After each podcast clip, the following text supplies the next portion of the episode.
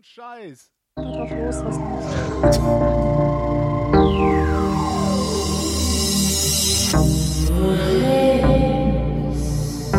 Wer redet, ist nicht tot.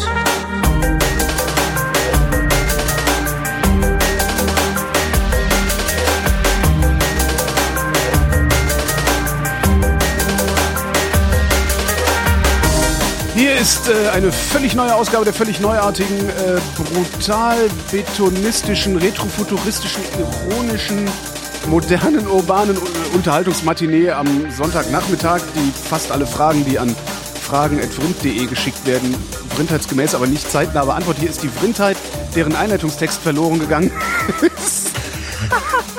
Mit Alexandra Tobor! Und Holger Klein. Scheiße. Warum habe ich das, wo habe ich das denn hingelöscht? Warum habe ich das denn gelöscht? Ist doch egal. Das- ich kann das es nicht ganz gut gemacht. ich kann es das doch war nicht auswendig. Super, aber es war gut genug. Kann das mal irgendjemand aus einer der letzten Sendungen bitte abschreiben, damit wir Transkribieren. Vielleicht unser Transkriptionsteam von den. das Transkriptionsteam aus, aus der großartigen Shownotes-Clique. Nee, ich meinte jetzt die NetzfeministInnen. Ach so, die, Ne- du meinst die, du meinst die netzfeministische Kavallerie, die da, Genau, äh, die ja immer die, sehr Prärie gerne reitet. transkribieren. Ja. Ja, da ging, die haben sich ja gerade auch wieder so aufgeregt, weil Friederike Haupt es gewagt hat. Boah, hör mir auf, auf. Friederike Haupt es gewagt hat, mal eine Stilkritik anzubringen, die nicht in der korrekten Wortwahl war. Hm. Friederike Haupt äh, für alle ähm, eine, eine eine der, wenn nicht sogar meine Lieblingsautorin in der Frankfurter Absolut, Allgemeinen ja. Zeitung. Ähm, wo waren wir stehen geblieben? Wie war Berlin? Ja, Berlin war scheiße. Ich war in Berlin. Ich war in Berlin auf der Republica, ja. Und ähm, ich weiß nicht warum. Ach so, ich weiß, ich weiß es wieder. Ich wurde von Nele Heise eingeladen auf einer Session. Session als- heißt das, ne? Habe ich als, auch mal gedacht. Als Doch, Speakerin aufzutreten. Oh. Speakerin, ja. Das, Mhm. äh, also es ist schon mal total krass, sich so identifizieren zu müssen als Speakerin auf einer Session. Ich habe es auf jeden Fall gemacht, weil ich mache ja alles mit. So bin ich, das ist meine Art. Außerdem war ich schon sehr lange nicht mehr in Berlin. Und ähm, was mich echt schon total verstört hat, war die Website von der Republica, das, äh, diese Farbe, ne? Diese Farbe. Mein, mein Freund hat gesagt, die beleidigt jeden Popel. Ich habe das. Die, die hatten so ein gelb, gelb, grün, schmutzig. Äh, ich, ich weiß nicht, diese Ich, Farbe war einfach ich habe mir die Webseite halt auch nicht angeguckt. ging absolut nicht. Diese Farbe tut nichts für dich, Republica, wenn du gerade zuhörst. Ähm, ja, und ähm, der erste Abend war ganz schön, endete aber damit, dass ich zu viel Alkohol getrunken Mhm. habe, zu spät ins Bett gegangen bin, letztlich nur eine Stunde geschlafen hatte und nichts auf die Reihe gebracht habe. Mit meinem Vortrag bin ich überhaupt nicht zufrieden. Das war das einzige, das, das erste Mal, das musst du dir mal vorstellen. Ich bin voll die, äh, also ich liebe reden. Ich liebe es, öffentlich zu reden. Ich liebe es auch auf der Bühne zu stehen. Das war das erste Mal, dass ich mich gefühlt habe wie diese Menschen, die immer Angst vor Referaten haben. Ja. Was war Ich stand auf überhaupt? der Bühne, ich habe gezittert, ich war total nervös und, und abgefuckt und ähm, das war, genau, das fand alles auf einer sogenannten Silent Stage statt. Das Ach, dieser Scheiß, das Ja. finde ich ganz furchtbar. Da, Das- da würde ich der einen Teufel tun, da zu reden. Hätte ich echt keinen Bock drauf. Ich, ich erkläre mal, äh, ich glaube, das hat auch sehr stark auf mich gewirkt, diese, diese äh, schreckliche Situation. Es haben halt alle im Publikum Kopfhörer auf und man selber auch. So. Und äh, man redet in das Mikrofon und das Publikum hört, was du in dieses Mikrofon sprichst. Du kannst aber nicht mit dem Publikum äh, über Augenkontakt oder erstmal über, über, über Akustik kommuni kommunizieren. Normalerweise hört man ja die Leute lachen oder, oder irgendwie verächtlich schnauben oder so. Ja, das genau, gibt eine Sicherheit, ja, genau. so eine Resonanz halt, ja, man, man kriegt sie mit. Ähm, das könnte vielleicht noch durch Blickkontakt ausgeglichen werden, aber nicht auf dieser Bühne, weil mir nämlich die Scheinwerfer voll in die Augen äh, geleuchtet haben und ich die Leute weder gehört habe noch gesehen habe. Und ich kam mir vor wie so ein äh, ganz komisch wie im Knast, weißt du, diese Leute, die immer äh, die Achso, wo waren. Sie gestern zwischen 16 und 18 Uhr? Nein, ich Lampe meine die ins Leute, Gesicht die drehen. Zur, diese Statisten, die zur Identifizierung des Ach so, richtigen ja, Täters. okay. Ähm, also halt, alle können dich sehen oder derjenige, der dich identifiziert, kann dich sehen, aber du kannst ihn nicht sehen. Und das, das war ein furchtbares Gefühl. Und ähm,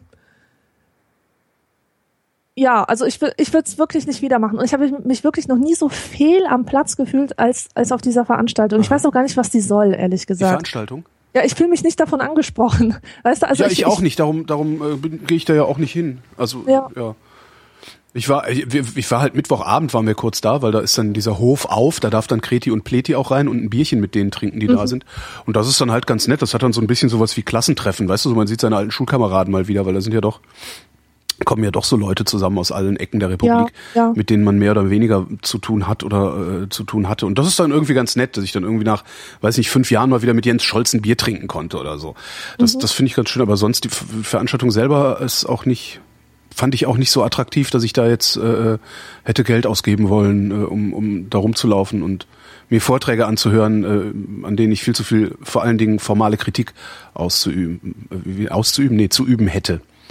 Ähm, ja. Es gab einen Vortrag, der hat mich äh, von, vom Konzept her äh, sehr begeistert. Und da hätte ich auch so gerne mitgemacht, aber natürlich viel zu spät gemerkt, dass ich da reingepasst hätte. Und zwar, du kennst ja das Technik-Tagebuch, dieses Tumblr. Ja. Und Die haben so ein Techniktagebuch-Museum äh, aufgezogen, in dem einfach Leute Technik vorgestellt haben, die irgendwann mal aufkam Ja. und dann aber keinen Erfolg hatte und wieder verschwand, Ja. spurlos. So. Und da waren solche Sachen dabei wie, keine Ahnung, der Furby und, und irgendwelche komischen Fitnessbänder, die aber nur den Schlaf messen Mhm. und ähm, diese, diese ähm, Poken-Dinger, Was? ähm, ähm, ähm, das war vor ein paar Jahren modern, wenn man auf die Republika ging, hat man so, so kleine runde Dinger gehabt und die konnte man zusammenstecken, um seine sozialen Daten, Social Media Daten auszutauschen. So, und was, so. was, ich, was Nie ich gehört. mitgebracht hätte, und das wäre echt voll witzig gewesen, das hätte voll gut da reingepasst, wäre mein Pocket Web von 1 und 1. Das war ein komischer ähm, Vorläufer des Smartphones. Mhm. Das war so ein kleines Kästchen, was von der Form vielleicht so einem kleinen Lederportemonnaie entsprach oder so. Und das konnte man aufklappen und unten war eine Tastatur, oben war ein Bildschirm, extrem pixelig. Und damit konntest du ins Internet gehen und ähm, deine Mails checken. Aha. Ja, ich habe ich hab beim Aufräumen meiner Wohnung einen Palm Pilot gefunden. Ähm, das ist ja auch so ein Konzept aus dem letzten Jahrtausend eigentlich, ne? was sich dann so ein bisschen rüber gerettet hat. Noch kennst du die Dinger noch? Das war so ein Personal Digital Assistant, ein PDA. Ach doch, natürlich, ja ne? so, klar. wo du so mit so, einem- mit so einem Stift auf dem Bildschirm Ein Palm. Ein Palm, Ja, genau. ja, ja. Palm. Mit Farbbildschirm sogar und äh, WLAN drin und was sogar noch so rudimentär funktioniert hat irgendwie. Aber die meisten Webseiten kann man sich damit nicht mehr angucken. Naja. Aber was war denn überhaupt dein Vortrag? Was war denn der Inhalt deines Vortrags? Also worüber hast du denn gespeakerinnt?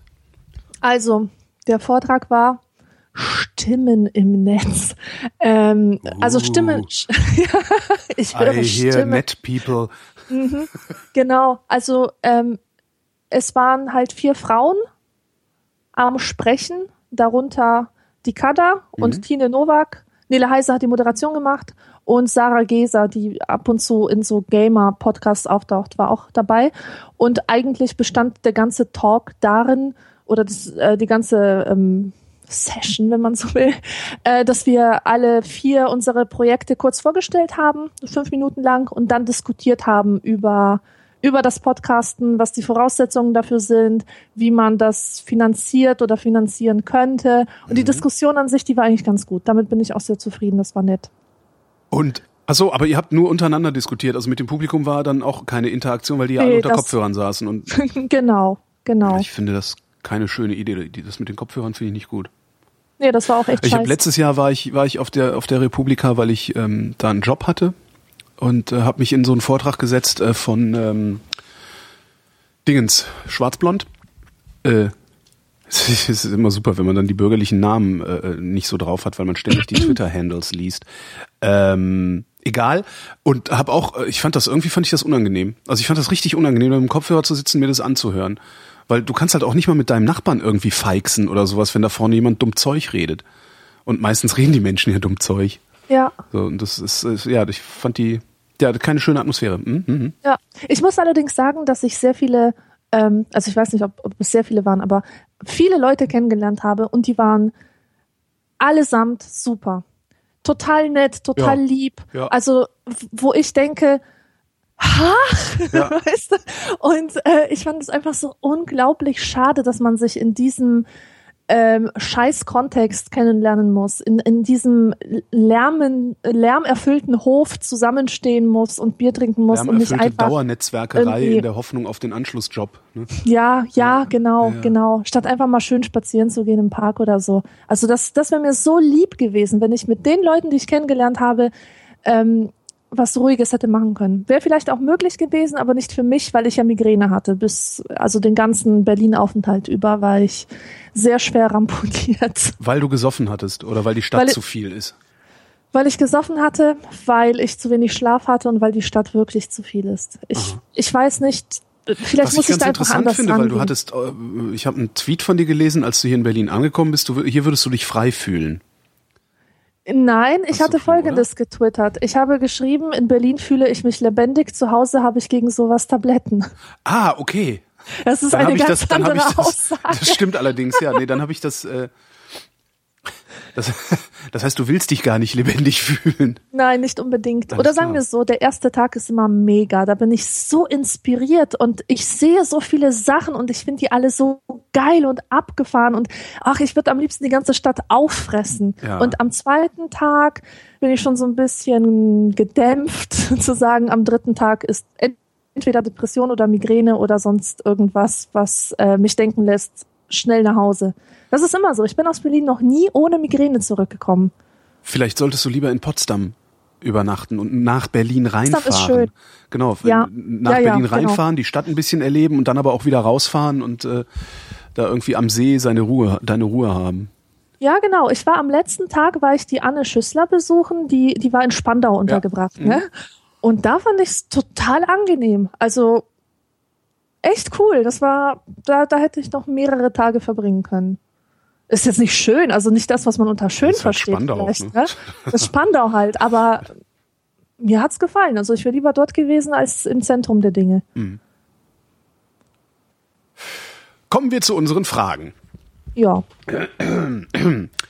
Martin wüsste gerne, was habt ihr gestern gegessen und getrunken? Oh, gestern. Gestern war schön, denn gestern habe ich so richtig geilen Katastrophentourismus gemacht. Ähm. Ähm, ja, war nicht geil, war überhaupt nein, nicht ich, geil. Äh, aber nein, ich, ich denke nur gerade, okay, Essen, Trinken, Katastrophentourismus.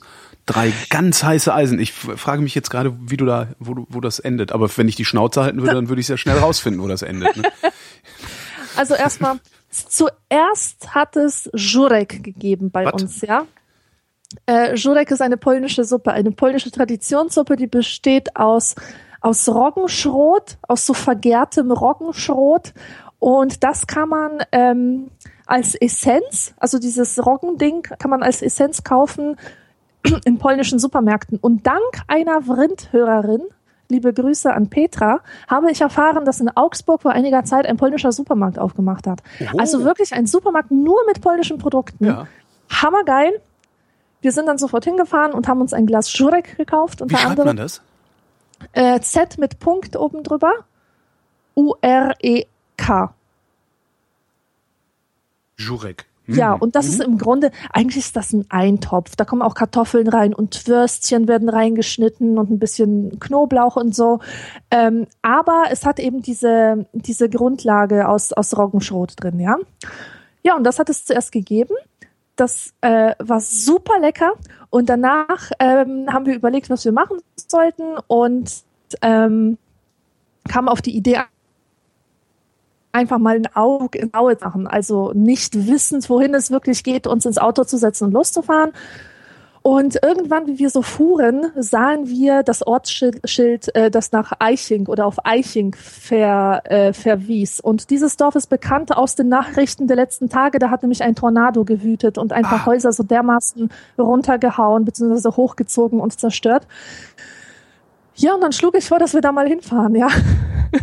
und uns das mal ein bisschen ansehen. Und ähm, haben wir dann auch gemacht. Zuerst haben wir lecker Kuchen gegessen, Erdbeerkuchen und Vanilleeis und Käffchen getrunken und so im, in so einem in so einem Café.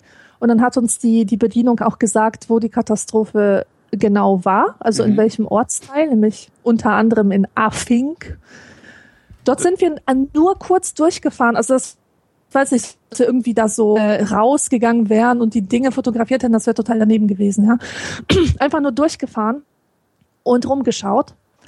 Und ich war so geschockt, dass ich aufgeschrien habe, als ich ein Haus sah, das zur Hälfte zerstört war. Mhm. Ähm, ich war wirklich entsetzt. Das war so ein großer Schock. Ich kann das gar nicht beschreiben. Das ist, man, man hat die Bilder aus der Zeitung gesehen. Ja. Äh, also in der Zeitung hat man sie gesehen und man hat darüber gelesen und man hat sich schon darauf eingestellt, dass es irgendwie schlimm ist. Aber wenn man das dann sieht, ist es einfach nur überwältigend krass. Und man denkt sich, Gott, hoffentlich muss ich nie in ein Kriegsgebiet. Das ähm, sind halt auch so Bilder, die man überhaupt nicht mehr gewohnt ist. Ne? Also nee. Das ist, das ist also alles, alles an zerstörten Gebäuden, wie du sagst, ist Kriegsgebiet. Das ist Fernsehen halt. Das kennen wir aus dem Fernsehen, aus der Zeitung. Das ist Fernsehen. Das ist Aber immer ganz weit weg. Genau, das kommt nicht ran. Und wenn dann mal sowas da ist, ist es immer entsetzlich. Das stimmt, ja. Also ich kann mir, das ist, das ist so, ja, ich, das, das Einzige, woran ich mich noch erinnern kann, ist als, als Kind, sehr kleines Kind, in den 70er Jahren, halt in den frühen 70er Jahren, da gab es in Köln noch vereinzelt Trümmergrundstücke, die mhm. irgendwie übrig geblieben sind, unklare Besitzverhältnisse oder irgendwie sowas. Ähm, das, das ist so ein ganz, ganz diffuses, entferntes Bild, was ich im Kopf habe, äh, was mir auch Unbehagen bereitet. Ähm, aber sonst ist ja alles heil. Ja, und wenn mal ein Haus äh, irgendwie kaputt ist, dann wird's gerade abgerissen. Also das ist halt so eine kontrollierter Rückbau oder sowas. Das ist auch wieder was anderes, ne? Mhm. Ja. Ich muss mich mal gerade berichtigen. Ich habe gerade gesagt Eiching, es war Eichach. Aha. Eichach heißt dieses Großgebiet und, und Affing heißt. Ja. Na, egal. Ich wollte mich nur beruhigen. Ich, ich hasse ich das, wenn ich was falsch, falsch sage. Verstehe. Ne, ich hatte sowas, ich hatte das auch mal erlebt, da waren wir in, Spann, äh, in Spandau, nee, nicht in Tegel war das. In Tegel und da hat auch irgendwie so lokal so ein kleiner Tornado gewütet und mhm. äh, in, in einer Ecke einer Siedlung. Das war wirklich sehr absurd, halt auch die totale Chaos angerichtet. Also ja. wirklich alle, alles mögliche lag durcheinander und sonst wie. Das ist, das ist heftig, ja. Heftig, absolut krass, ja. Und so ist das halt auch, wenn Bomben fallen, dann sieht's so ähnlich aus. ja. ja. ja. Ja, also hier meine Essenszusammenfassung, ne? War Jurek und Erdbeereis, äh, Vanilleeis mit Erdbeeren, Erdbeerkuchen, Käffchen und das war's. Was hast du gegessen äh, gestern? Was hatte ich denn gestern? Gestern hatte ich, ähm, ich habe ja eine neue Schwäche, eine neue Lebensmittelschwäche entdeckt. Äh, Porridge. Ich habe immer gedacht, Porridge wäre total scheiße. Ja, sag mal, was ist denn das genau? Ich das weiß nicht, was ich darunter. Aha, okay. Ähm, also und ich habe immer gesagt, äh, Bergi Fat, äh, will ich nicht, I, gib mir lieber, gib mir lieber Leberwurstbrot und, und, und sowas. Und war jetzt, ähm, als ich in London war, ich war ja ein paar Tage in London im April. Was April? Ja, April. Ähm, habe ich irgendwie im, äh, also ich habe in so einer Airbnb-Wohnung gewohnt, da war dann halt auch eine Küche drin, die ich benutzen konnte und so. Und habe im Supermarkt ähm, Porridge-Päckchen gefunden. Nee, ich muss noch weiter ausholen, fällt mir gerade auf. Also meine Freundin, die isst gerne Porridge. So. Mhm. Und die hat mir das irgendwann mal übergeholfen, habe ich es probiert und fand es gar nicht so schlecht, aber auch nicht so richtig toll, weil ne, so ein bisschen muffig geschmeckt und so.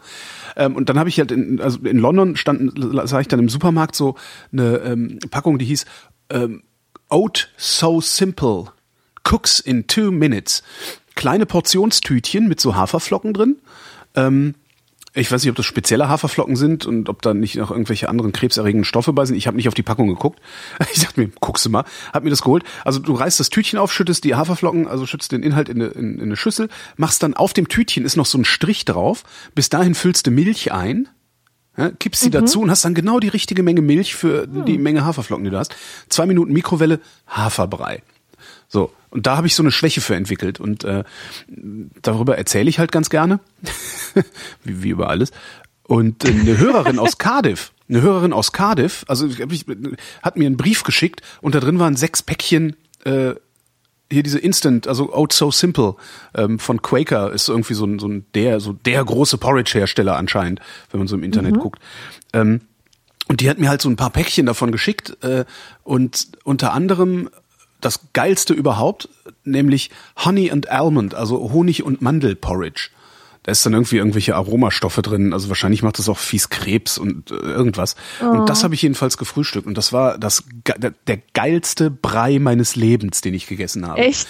Das war ich ich habe wirklich ich habe jetzt noch ein Päckchen davon, ja? und denke die ganze Zeit, das darf das, ich kann das doch nicht anbrechen, dann ist es alles weg. Oh Gott, oh Gott, oh Gott, oh Gott, oh Gott. Das ist, das ist wirklich, das ist, ich, das, das war der geilste Brei, den ich je in meinem Leben gegessen habe. Anders kann ich das nicht formulieren. Also falls irgendjemand der geneigten Hörerschaft demnächst nach England fährt und vielleicht mit dem LKW unterwegs ist, ich würde mich über, weil das, das Zeug zu bestellen ist saumäßig teuer hier in Deutschland. Also da, das ist irgendwie, kriegst du klar, bei Amazon kriegst du alles. Ähm, aber es kostet halt ein Vermögen, die Dinger hier, hier Ja. zu bestellen. Und in England kosten die halt nichts, weil die stehen da im Supermarkt rum. Ja. Ähm, also wer demnächst mit dem LKW in England ist, ich hätte Beiladung anzumelden. so eine Palette reicht mir da. Ja, super. Das, das war mein Frühstück. Dann habe ich, was habe ich denn dann gemacht? Ich weiß gar nicht, wo, wo, was habe ich denn gestern alles gemacht? Jetzt müsste ich mal in meinen Kalender gucken, damit ich das beurteilen kann. Also das habe ich gefrühstückt. Dann habe ich, was habe ich denn noch? Das weiß ich jetzt gar nicht. Abends waren wir, also nachmittags waren wir dann Freunde in Wandlitz besuchen. Wandlitz ist so nördlich von Berlin, da wo früher äh, der Honecker gewohnt hat. Ähm, die waren wir besuchen, da gab's dann Sekt, Wein und Spargel. Sekt, Wein und Spargel, genau. Was habe ich denn? Irgendwas war noch? Genau, äh, ich habe noch Teewurst, Brot mit Teewurst gegessen. Teewurst ist äh, so ziemlich das ekelhafteste Essen, was man sich so kaufen kann, wenn es aus der Fabrik kommt. Und äh, die Teewurst, die ich gegessen habe, die kam nicht aus der Fabrik, sondern die kam von meinem Standardmetzger hier um die Ecke, der äh, zur bäuerlichen Erzeugergemeinschaft Schwäbisch Hall irgendwie gehört und aus so einer alten Schweinerasse seine Würste macht. Und der macht eine Teewurst selber, die ähm, die ist mit nichts vergleichbar, was du kennst. Also dieses, dieses Zeugs, was es so im Supermarkt gibt und, und oft die, die Supermarktwurst gibt's ja auch beim Metzger sehr oft. Das ist irgendwie so eine Teewurst aus der Fabrik. Äh, Die finde ich immer ein bisschen bäh. Also mag ich nicht. Mal probiert, nie wieder gegessen, weil doof. Und ähm, die Teewurst, die hier mein Metzger, der Gens macht, die ist so, das ist im Grunde, ist das eine, die ist ein bisschen geräuchert. Also eine sehr, sehr fein pürierte, geräucherte Mettwurst ist es eigentlich. Es ist un- unfassbar lecker. Also die, die kannst du mit dem Löffel essen. So geil ist die. Ähm, ja, das habe ich gegessen. Genau. Also das, den, den geilsten Brei meines Lebens, die tollste Teewurst, die ich kenne, auf, äh, auf äh, äh, Walnussbrot und Spargel. Ja, und Sekt, Wein, Wasser, Kaffee. ja, herzlichen Glückwunsch. Ja, danke schön. Ah, dieser, dieser Brei, alter Vater, ey. Das bestimmt ist da nichts Natürliches drin, außer den Haferflocken. Aber voll geil. Sag mal, kennst du Und was, die äh, gibt's halt mit allen möglichen Geschmäckern auch. Und was ich, was ich ja total fies finde, hatte mir dann auch noch jemand, also in diesen, diese, sechs Päckchen, da ist dann auch was mit Frucht dabei. Und ich finde Frucht im Brei irgendwie doof, außer wenn es Banane ist. Aber dann muss es halt echte Banane sein. Jetzt bin ich mal gespannt, wie das schmeckt. Also das habe ich mir noch nicht gekocht. Vielleicht mache ich das nachher noch. ähm, wir haben ja gerade über ausländisches Essen gesprochen, Mhm. also was man sich liefern lassen muss. Kennst du Candy Japan? What? Die, äh, das ist so ein äh, geiler Service im Internet. Es ist echt der Hammer und ähm, mein Lieblingsgeschenk zum Verschenken und zum Geschenkt bekommen. Ähm, man ähm, Japanese Candy Box, Alter. ja, genau. Man bekommt alle zwei Wochen eine eine Süßigkeitenbox aus Japan zugeschickt. Und da sind wirklich japanische Süßigkeiten drin. Und das ist so geil. Es kostet 25 äh, Dollar Ja. pro Monat. Da sind dann zwei Sendungen mit enthalten. Und die Sachen sind so krass. Vor allem steht meistens nur auf Japanisch alles drin. Und man ist total angewiesen auf die Begleit-E-Mail zu der Sendung, wo erklärt steht, was das überhaupt ist und wie man das konsumiert. Ähm, Schön finde ich auf der Webseite steht Free Shipping even to Germany. Steht das da echt? Ja, also das ist unglaublich toll. Und ähm, was, was große Verwirrung bei uns ausgelöst hat, waren solche Boxen äh, mit Mini-Hamburgers und Mini-Pizzen äh, zum selber anrühren. Da war alle, alle Grundzutaten oder alle Bestandteile dieser Mini-Pizza, die wirklich nicht größer ist als ein, ich weiß nicht, ähm, äh, keine Ahnung, so ein Medaillon, so ein so eine Wurstscheibe. Stell dir eine größere Wurstscheibe vor. So groß war die Pizza. Ja. Ein, eine Mini-Pizza für Kinder sozusagen. Und du musst alles aus einem Pulver anrühren. Ähm, es gibt also für den Teig ein Pulver, für das Fleisch ein Pulver, für den Käse ein Pulver. Und du rührst das halt, halt alles an und dann knetest du das so zusammen und am Ende hast du eine winzige Mini-Pizza, die tust du für 20 Sekunden in die Mikrowelle. Und das Krasse ist, die schmeckt so geil. Die schmeckt wirklich nach Pizza. Echt? Ja, Das darf doch alles nie wahr sein. Das ist echt abgefahren. Das ist halt, das ist halt pures Industrieessen. Ne? Eigentlich ist Ja. das halt schlimm. Ich habe Ja. dann auch, nachdem ich mir dann diese diese Porridge-Päckchen, ähm, ich habe mir dann auch noch ein paar davon mitgebracht aus England und so. Nachdem ich mir die dann geholt hatte und darüber, äh, ich glaube im Realitätsabgleich, da habe ich davon schon geschwärmt, wie toll das ja alles ist, ähm, ist mir dann mal erklärt worden, dass es eigentlich nur Haferflocken und ein bisschen Salz ist und man sich das selber kochen kann. Das war mir dann auch entsprechend peinlich, Ja. weil ich mich halt immer darüber lustig mache, wenn Leute sich äh, Pfannkuchenteig in diesen Plastikflaschen im Supermarkt kaufen. Oh Gott. Ne, so ja. just add water oder just add milk oder sowas und dann schüttelst Ja, du das ja. und dann hast du einen, Pfannkuchenteig, wo ich dann halt auch immer sage, sag mal, seid ihr eigentlich bescheuert, kauft euch ein, ein Kilo Mehl, zehn Eier und ein, und ein bisschen Zucker, dann habt ihr Pfannkuchenteig. Mhm.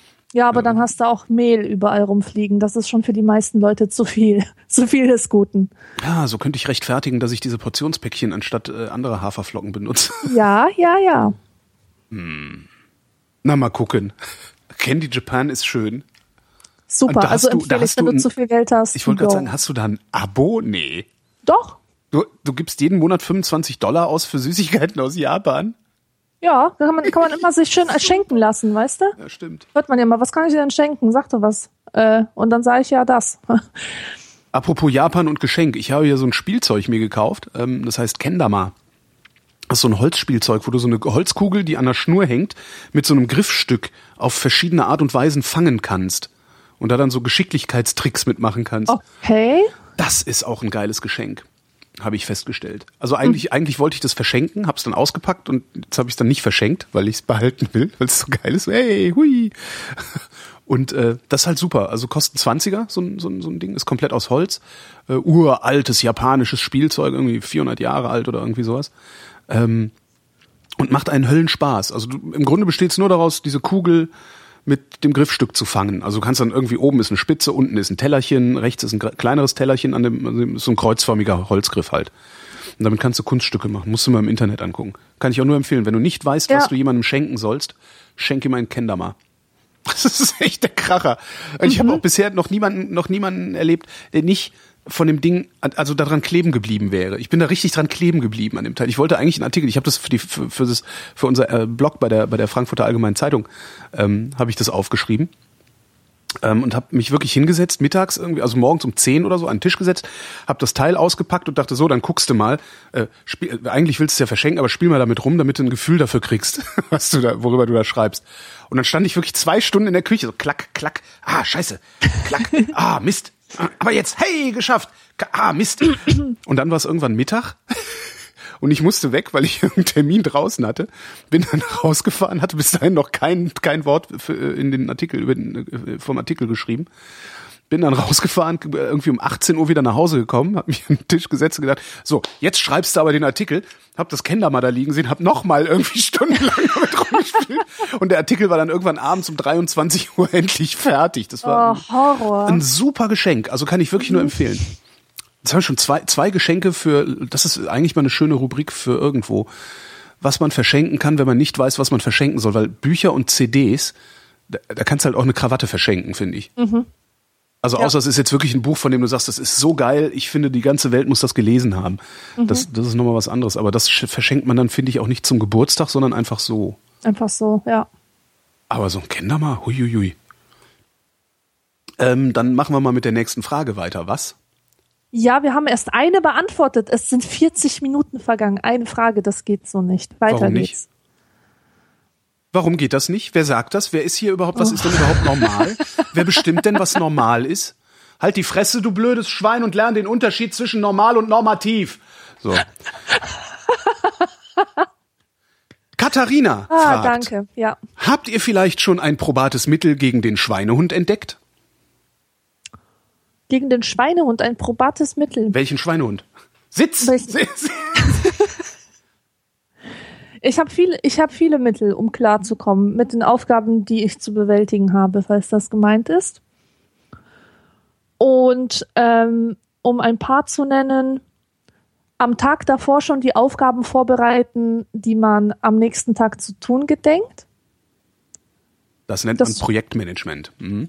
Meinetwegen, aber es funktioniert halt. Das funktioniert, ja. Dann ähm, Wie machst du das? ich mache ein Dokument auf. Also angenommen, ich muss ein muss eine Szene schreiben oder so. Ja. Dann mache ich mein Dokument auf und schreibe rein, was alles gemacht werden muss. Zum Beispiel hier ein Setting schreiben oder so. Und dann sammle ich ein paar Sachen, ein paar Ideen und so. Und wenn ich dann am nächsten Tag in das Dokument klicke, habe ich das alles schon, alles vorbereitet. Das ist so wie dieses ähm, Mise en place, heißt das so? Mise en place. Ähm, ja. Mise en ja, place, aber, Mise en place, genau, äh, in, in der, in der Küche. In der Küche, wenn man alles sich schon vorbereitet, was man braucht an Zutaten und so. Ja, und wenn ich das alles sehe, kann ich sofort motiviert starten. Das Ja. ist sehr viel besser, als diese Sachen erstmal mühsam zusammenzutragen, dabei sehr viel ähm, Energie zu verschwenden und dann festzustellen, dass die Energie dann fehlt, um produktive Arbeit zu leisten. Und dann, was, was sich als sehr wirksam ähm, erwiesen hat, also zwei neue Erkenntnisse, die ich habe. Es ist besser, prozessorientiert statt ergebnisorientiert zu arbeiten.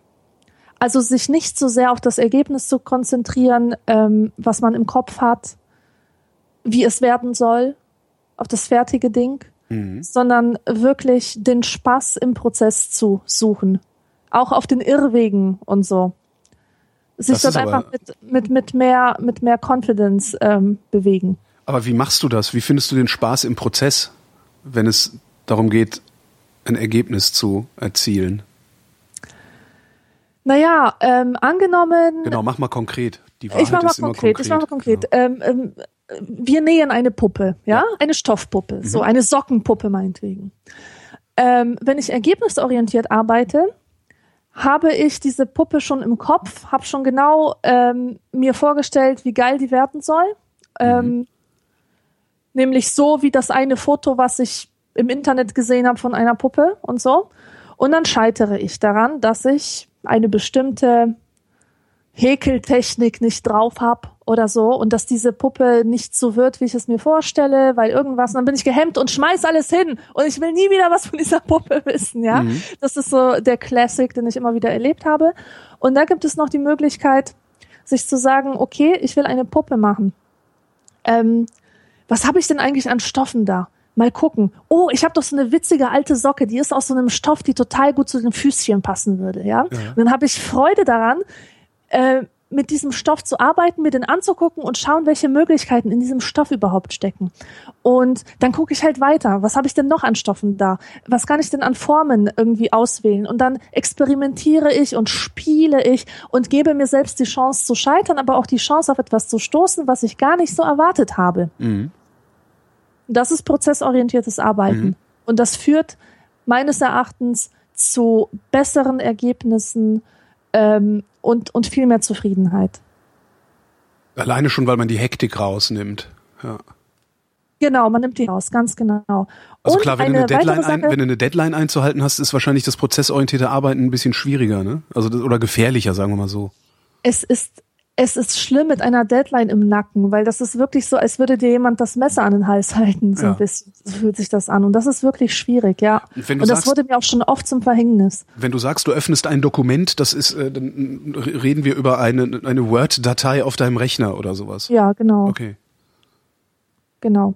Und eine weitere Sache, die ich jetzt entdeckt habe für mich, ist das Randomisieren der To-Do-Liste. Das ist so geil. Das Randomisieren der To-Do-Liste. Genau, genau. Da gibt es, ähm, man kann sich das selber programmieren, wenn man Bock drauf hat, aber dafür gibt es auch Tools im Internet und auch Apps. Äh, List Randomizer heißen die. Und ähm, es geht einfach darum, man hat am Vormittag zum Beispiel habe ich viele unangenehme Aufgaben zu bewältigen. Dazu zählen immer Mails. Ich hasse Mails, aber ich muss an den schreiben und an die schreiben und das und, und das noch bestätigen und so weiter. Und ich bin so überwältigt von, von der Menge der Mails und, und von der Unlust auf diese Mails, wenn ich einfach nur diese Liste ansehe, dass ich mir denke, oh nee, ich bin gelähmt, ich mache lieber gar nichts. Ich mache das irgendwann, wenn ich Kraft habe. So, jetzt, jetzt kommt der List Randomizer ins Spiel. Ähm, er ordnet dir die, diese Liste einfach random, ähm, randomly, ordnet er die an. Und du hast die Reihenfolge. Erste Mail schreiben an Kai Uwe, ja. Zweite Mail schreiben an das Finanzamt. Dritte Ja. Mail an Mutter. Und der befiehlt dir das. Also der sagt dir einfach, hier, mach erst das, dann das, dann das, dann das. So, Ja. du hast überhaupt keine Chance, groß zu überlegen und abzuwägen, wie, wie viel Energie dich das jetzt kosten wird und wie sehr du dich darüber wieder aufregen wirst, sondern du machst es einfach. So, und seit ich das mache, kriege ich diese Mail-Sache total gut geregelt. Das heißt, Kann das man, auch mit, Ding nimmt kann man auch mit kleineren, mit kleineren Aufgaben machen, wie zum Beispiel, du musst irgendwie Fenster putzen, aber auch Wäsche waschen und jemanden anrufen. Auch das kann man gut äh, durcheinanderwürfeln und also es nimmt wird das Ding dir im, im Grunde nimmt das Ding dir nur die Priorisierung ab. Genau, Okay, genau. verstehe. Ja, nee, das ist nicht das Problem, das ich habe. Also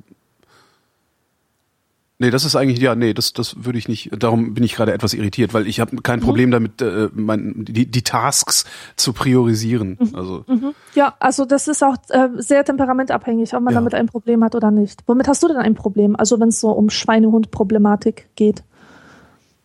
ähm, ich habe eigentlich relativ wenig Probleme, mich zu irgendwelchen Handlungen zu motivieren. Also was weiß ich, äh, zum Zahnarzt gehen. Ähm, so- also was ich halt nicht hinkriege, ist meine Wohnung auf Vordermann bringen und in Ordnung halten. Das ist so ein Ding, das ich irgendwie nicht schaffe. Wo ich aber auch noch nicht rausgefunden habe, was für eine, was für eine, eine App oder äh, Strategie mich da unterstützen könnte. Ich glaube, es ist, das, mein Problem mit meiner Wohnung ist immer noch, sie ist immer noch nicht wirklich fertig entrümpelt und sortiert.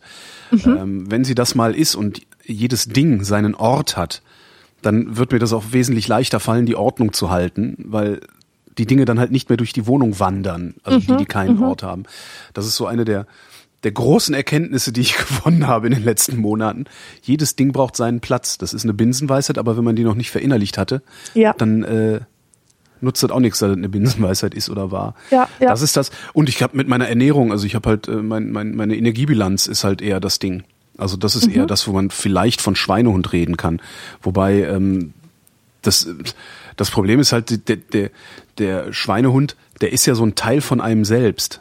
Das heißt, wenn man gegen ihn anarbeitet, arbeitet man gegen sich selbst. Und das ist halt nicht so schön. Ich finde, gegen den Schweinehund anarbeiten immer ein bisschen schwierig. Also das ist so, ja, besser ist, den Schweinehund zu trainieren. Also so, dass ich halt nicht mehr irgendwie, ja, das, Ernährung ist das beste Beispiel. Also wenn ich nicht den ganzen Tag, wenn ich nicht, wenn ich nicht durchgehend mitdenke, werde ich sofort wieder fett. Das geht mir ganz Das ist, genauso. äh, Wenn ich ich, muss- ich einmal muss- vergesse in meine App, ich, ich tu ja meine Kalorien immer in eine App notieren, ja, so dass ähm, die heißt neuerdings Kalorienzähler. Ah, okay. Scheiße, ich habe mein Telefon jetzt nicht da. Ich habe keine Ahnung, wie die heißt, Mhm. aber das ist die App, mit der alle, alle Leute ihre Kalorien zählen. Mhm. Und äh, da geht es einfach darum, ein bestimmtes Maß nicht zu übersteigen. Ja. Und ähm, wenn, solange ich das benutze, geht es total gut. Aber wenn ich das auch nur einen Tag vergesse oder zwei Tage am Stück oder so, sitze ich wieder da und fress mich voll mit Ja. Nudeln, mit Schokolade Ja. und ich kenne keine Grenzen. Das ist unglaublich. Ja, das ist halt, weil wir, weil wir, weiß ich nicht, in meinem Fall, ich habe 40 Jahre Fehlverhalten gelernt und äh, wenn ich, wenn ich, wenn ich das, wenn das nicht eine tägliche kognitive Leistung ist, dann rutsche ich halt wieder ins alte Verhaltensmuster zurück und zwar Ja. unmittelbar. Ja, genau. Unmittelbar und ohne, dass ich merke, wie lange ich schon in diesem alten Muster wieder bin. Das heißt, wenn ich das einen Tag verpeile oder auch ignoriere, ja, kann man ja auch. Ich mache das halt mit mit mit äh, mit Weight Watchers. Ähm, wo ich halt äh, nicht, nicht unmittelbar Kalorien zähle, sondern so einen Quotienten aus Fett, Kohlenhydraten, Eiweiß und Ballaststoffen. Ähm, dem weisen die einen Punktwert zu. Also was weiß ich, äh, äh, eine Kugel Eis hat drei Punkte, so. Und die sagen halt gleichzeitig, wenn du nicht mehr als 45 Punkte pro Tag zu dir nimmst, dann speckst du ab. So. Und das funktioniert super für mich. Also dieses, dieser, dieser Abstraktionsgrad ist genau der, den Holgi braucht. Und manchmal hast du dann aber auch so, so was weiß ich, äh, so Tage, wo du sagst, okay, ähm, äh, abends gibt's irgendwie, weiß ich nicht, nachmittags gibt's selbstgebackenen Kuchen von irgendwem. Äh, also erst ist Brunch, danach gibt's Kuchen und abends gehen wir noch mal aus essen. Da kannst du schon dran, da, da weißt du vorher schon, okay, ich werde heute mehr Energie zu mir nehmen, als ich in zwei Tagen verbrauche. So. Das sind dann so die Momente, wo ich denke, ja komm, dann brauchst du auch diese ganze Zählerei, kannst du dann heute auch mal in die Haare schmieren, äh, weil es nutzt halt nichts zu wissen, dass du statt deiner 45 Punkte 90 gefressen hast oder sowas. Und alleine schon, wenn ich das mache, kostet es mich am nächsten Tag doppelt Anstrengung, wieder in die, ja, wieder in die, in diese Mitdenkschleife zu kommen, halt nicht für zwei zu fressen. Das ist richtig heftig. Ja. Und eigentlich will man es ja haben, dass man den Schweinehund so weit trainiert, dass er von alleine darauf achtet, Ja, dass du nicht zu genau. viel frisst. Aber das Problem ist halt, wenn du 40 Jahre lang zu viel gefressen hast, dann muss der halt auch 40 Jahre umlernen. Ja, Und das äh, ist, weiß ich nicht. Ich weiß nicht, ob das möglich ist. Ich bin gespannt. Also ich merke es ja am eigenen Leib. Ähm, aber ich Und- fürchte, dass ich bis zum Ende meines Lebens mitdenken muss. ja, ja. Hast du auch das Problem, dass du nicht richtig spürst, wann du satt bist? Ja. Ja, ich, das haben also viele das, Leute. Das habe ein ich auch. ein. Sättigungsgefühl, also ich, ich kenne, also wenn ich mal so richtig Hunger habe, so richtig so Loch im Bauch äh, und dann ein bisschen was esse, dann merke ich schon, okay, der, der Hunger ist jetzt nicht, der Hunger ist jetzt weg. Mhm. Aber das ist eigentlich auch das, ich, ich habe, ich unterscheide zwischen ich habe Hunger und ich habe keinen Hunger.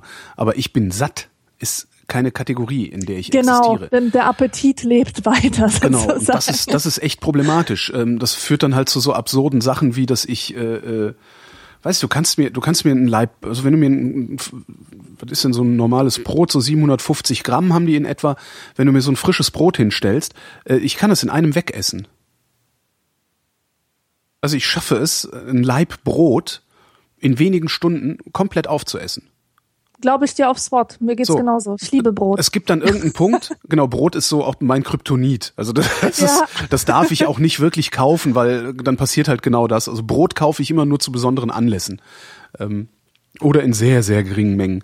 Äh, und, und was sich bei mir dann höchstens noch einstellt, ist ein Gefühl des Überfressenseins.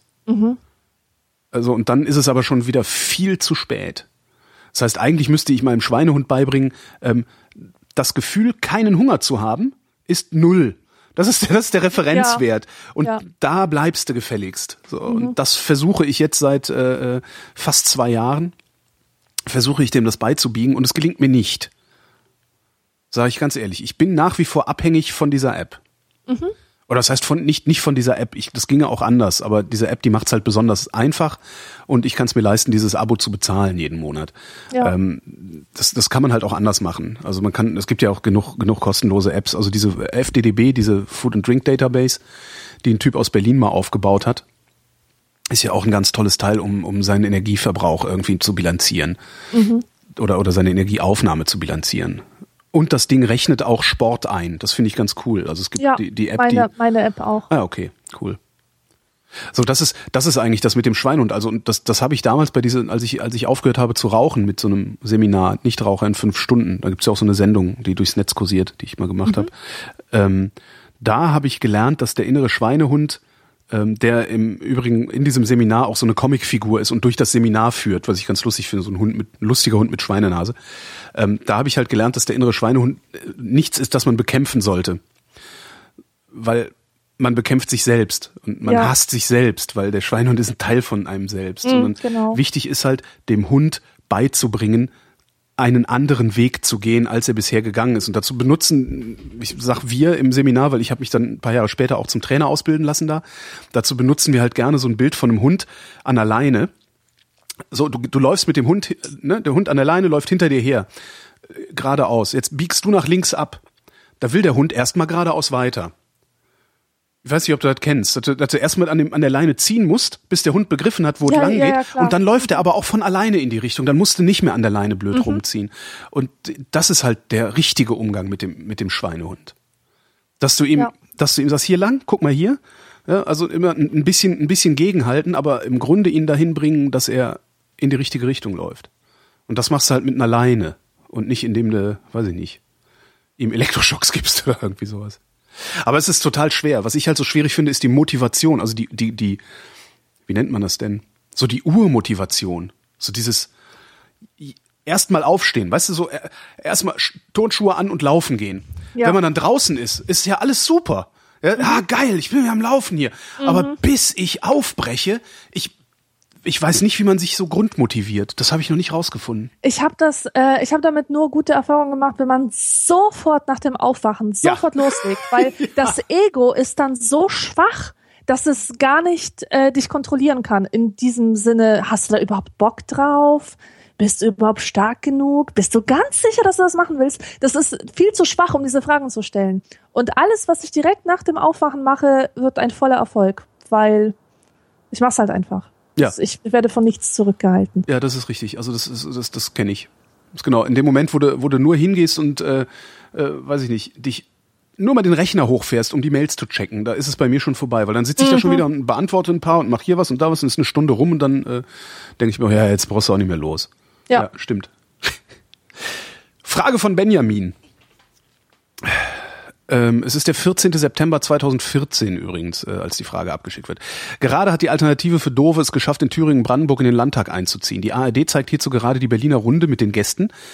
Tauber, CDU, Scheu also CDU, CSU, SPD, Linke, Bündnis 90, die Grüne. Von der AfD war niemand da, obwohl sie jeweils mehr als 10 Prozent der Stimmen bekommen haben. Jetzt wüsste der Benjamin gerne, ist es ein Medienversagen der ARD? Niemanden von der AfD dabei zu haben? Oder ist es genau das richtige Statement gegen eine solch populistische Partei? Und wenn ja, darf die ARD das eigentlich? Übernehmen Sie. Ich finde das eine schwierige Frage. Ähm, wenn ich das richtig verstehe, wie diese Runden sich zusammensetzen, also diese, ne, diese Elefantenrunde oder halt hier Berliner Runde und sowas, ähm, ich, ehrlich gesagt weiß ich auch gar nicht, was die Berliner Runde für eine Sendung ist. Ich gucke mir sowas hier an, weil ich das vollkommen sinnlos finde. Ähm, diese, diese Besprechungen nach den Wahlen, ich glaube, da sitzen sowieso immer nur Leute, die sowieso schon im Parlament sitzen, wenn ich mich nicht täusche. Aber ich kann das wirklich auch nicht seriös beantworten. Also pff, ich, ich weiß es nicht. Ich kenne die Redaktions, äh, also ich weiß nicht, wie die Redaktion da irgendwas auswählt. Ich weiß nicht, was die Berliner Runde für eine Sendung ist. Also was die will. Keine Ahnung. Ja. Nächste Frage. Ja, nächste Frage. Mhm. Da steht nichts vorm Schild. Auch schön. Lia fragt, was würdet ihr nicht wissen wollen? Oh, ich, ich will nichts mehr wissen. Also weißt du? Ich will wirklich nichts mehr wissen. Scheiß Konstruktivismus. Scheiß Dekonstruieren von allem. Ähm, Hä? Das, das ist. Ich verliere oh. gerade den Anschluss. Gut, ich bin gerade hineingefallen in, in ein Thema, äh, das mich, das mich furchtbar beschäftigt, ähm, nämlich, dass ich zu viel weiß. Ich weiß zu viel, um glücklich zu sein. Oder nein, nicht ich weiß zu viel, sondern ich bin mir zu allzu bewusst, um glücklich zu sein. Ähm, das heißt ja mal, alles ist gesellschaftlich konstruiert, ne? Und sobald man weiß, wie das alles funktioniert, oder sich auf die Suche danach macht, werden so ganze Gebäude, an die man geglaubt hat, gesprengt, weil man sie ja in ihre Einzelteile ähm, zerlegt hat. Ja, aber das ändert ja nichts daran, dass die Gebäude noch da sind. Ja, aber die sind nicht mehr in meinem Kopf. Die, also ich rede ja von abstrakten Gebäuden. Schon klar. So, und als ganzes Gebäude sind sie nicht mehr in meinem Kopf und ich habe keinen Ort mehr, an dem ich wohnen kann, weil alles in Trümmern liegt. Das belastet mich, ganz ehrlich. Also ich würde, ich würde sehr gerne diesen Denkmodus nicht haben. Das nicht wissen. Das nicht wissen wollen. Das ist besser. Das nicht wissen wollen. Ich hätte gerne die Fähigkeit zu sagen, das interessiert mich nicht, damit beschäftige ich mich nicht, das will ich mir bewahren. Aber diese Fähigkeit habe ich nicht. Ich muss alles sofort analysieren und zerlegen und mhm. gucken, wie es funktioniert. Und das ist eine, eine Eigenschaft, die mir sehr schadet oder die nicht gut für meine Psyche ist. Mhm. Dir fehlt, dir fehlt Ignoranz? Ja. Mhm. Kann, man, kann man durchaus so sagen, ja. Verrückt. Ich überlege gerade, ob es irgendwas gibt, was ich nicht wissen wollen würde. Ähm, also wo ich froh wann, wäre, wenn ich es nicht wüsste. Das ist ja wann du stirbst, oder? Das ist so der Klassiker. Ja, klar. Ähm, ja, aber das ist so, das finde ich, das ist halt so eine so eine Abiturientenfrage, ne? So eine, so eine, also, ja, ich bin super intellektuell Antwort. Das finde ich irgendwie, ja, ich möchte nicht wissen, wann ich sterbe. Ja, ist klar, komm weiter. ähm, was ist denn schon normal? Ähm, nee, gibt's eigentlich nicht. Ich würde gerne alles wissen wollen. Ja. Und nur weil, nur weil ein, eins, eins meiner Gebäude, also eine meiner Überzeugungen, ähm, das ist ja letztendlich das Gebäude oder Prinzipien. Ja, genau. Äh, nur weil das in Trümmern liegt, weil ich verstehe, wie es funktioniert, oder weil ich mir einbilde zu verstehen, wie es funktioniert, ist ja immer noch mal das Nächste. Mhm. Ähm, das weiß ja niemand so genau, ob, äh, keine Ahnung, Adorno, Bourdieu und wie sie alle hießen, ob die recht hatten. Ne? Es ist halt immer nur sehr plausibel, was die erzählen. Ja, Kann also auch ja, sein, dass die das. Ja, ne? ja, ja, so. aber was heißt recht hatten? Die haben ja auch nur Heuristiken ja, geliefert. Klar. Ja, ja. Ne? Ähm, das, also ich habe die Fähigkeit, das zu sehen und trotzdem in dem Haus zu wohnen. Mhm. Also das ist, äh, äh ich versuche gerade mich, ich versuche gerade mir vorzustellen, wie das ist, wenn es nicht funktioniert. Also kann man kann ja jede, jede beliebige gesellschaftliche Konvention nehmen oder überhaupt alles, alles, äh, jeden Teil des menschlichen Zusammenlebens kann man ja nehmen und kann das äh, auf irgendwelche ja, kleinen Mechanismen also äh, runterbrechen und sagen, ja, okay, der, du redest so mit dem, weil du so bist und der und bla. Ja. Ähm, das ändert aber nichts daran, dass das, das ändert ja nichts an der Realität. Das ist halt und darum muss ich auch über diese diese Konstruktivisten und Poststrukturalisten und so immer so lachen, ja, mhm. weil es ändert halt nichts daran, dass du vom Laster überfahren wirst. Ja. Ob du dir den jetzt einbildest oder nicht, ist halt scheißegal. Der überfährt dich halt. So. Ja, weißt du, das, also das, ist, das ist, ich habe mich immer total über diese Leute ähm, aufgeregt. Gut, dass du das Stichwort Abiturienten sagst, weil das ist genau die Art von Tiefsinn, die diese an den Tag legen. Ja. Zu sagen, Liebe gibt es nicht. Liebe, das sind nur Hormone. Ja, das sind ja auch nur Hormone, ja, aber das ändert ja nichts Hormone. daran, dass sie es da ist. Ändert nichts daran, dass du verliebt bist, ja. wenn du verliebt bist. Ja, genau. Ja, das ja. ändert nichts an der Qualität äh, von diesem Gefühl. Trotzdem würde ich sagen, dass wenn man sich mantramäßig immer wieder ähm, wiederholt, Liebe sind nur Hormone, ne, ne, ne, ne, ne, dass das irgendwie tatsächlich dann abfärbt auf die Empfindungsfähigkeit. Selbst das, nö, glaube ich nicht. Ich, nö. Ich glaube, dass die, dass, dass ähm, Menschen, bei denen, wenn wir bei dem Beispiel bleiben, Menschen, bei denen das tatsächlich auf die Empfindungsfähigkeit abfärbt, die hatten sowieso schon einen an der Waffel. Ich glaube, das funktioniert nur, wenn du ohnehin schon äh, eine bestimmte Disposition hast. Ähm, aber wenn, wenn ich jetzt rumlaufen würde und sagen würde, ist alles nur Hormone, ich würde halt trotzdem, ich würde halt trotzdem weich werden, wenn, wenn ja, wenn, ja, wenn ja. Äh, bestimmte bestimmte Leute mich anblicken. Das ist äh, das wird nicht Ja, aber es erzeugt einfach, ich finde, es erzeugt so ein Klima der Angst und Verunsicherung, wenn man ständig sowas gesagt bekommt. Mhm. Alles ist konstruiert, alles nur erfunden, gibt's alles nicht, alles falsch. Weißt du? Selbst wenn man dann ein empfindungsfähiger Mensch ist, der das nicht sieht, wird man ständig verunsichert von solchen Botschaften. Das und ich will so etwas sein. nicht mehr hören. Das mag sein. Aber glaubst du wirklich, dass jemand, der der das, der nicht in der Lage ist, intellektuell zu durchdringen, was da gemeint ist, dass der sich davon verunsichern lässt? Weil der wird also, ja genauso vom Auto überfahren. Ja, nein, jemand, der nicht in der Lage ist, das zu sehen, der wird sich davon natürlich nicht beeinflussen lassen. Aber ich gebe dir mal ein Beispiel. Pierre Bourdieu, ja. Am mhm. Anfang habe ich gedacht, wow, geil. Also der zeigt mir richtig, wie das zusammenhängt mit äh, sozialer Schicht und wie die soziale Schicht, aus der man kommt, äh, die Zukunftschancen beeinträchtigt und wie bestimmte äh, Habitu, das ist der das Mehrzahl Mehrzahl von von Habitus. Echt? Habitu? Habitu? Mhm, ja. Habité. Nee, Habitu. Das ist doch scheiße. Ich will, dass ja. das Habité heißt. Wie auch immer. Also das fand ich extrem erleuchtend, als ich zum ersten Mal damit in Berührung kam. Und dann habe ich nur noch Bourdieu gelesen und nur noch mich mit, mit, ja. mit diesen Gedanken beschäftigt, bis ich selber überzeugt war, dass meine Chancen minimiert sind. Ja. Und ich habe dann äh, eine Professorin, die mich scheiße behandelt hat. Ich wusste sofort, was da los ist. Ich bin aus ein Arbeiterkind. Obwohl ich gar kein Arbeiterkind bin, weißt du, aber ich habe mhm. gedacht, ah, ich bin ein Arbeiterkind.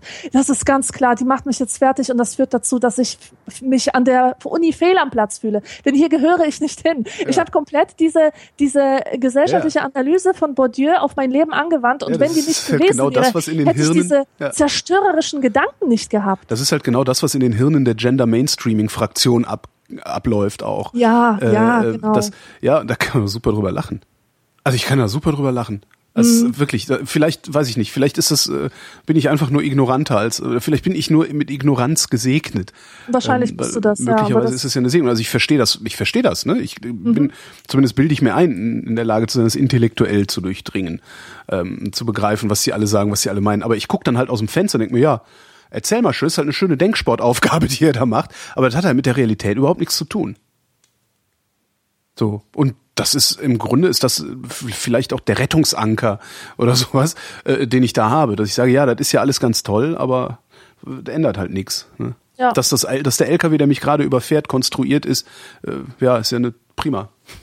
Was ändert das daran, dass es gleich schrecklich wehtut? Ja.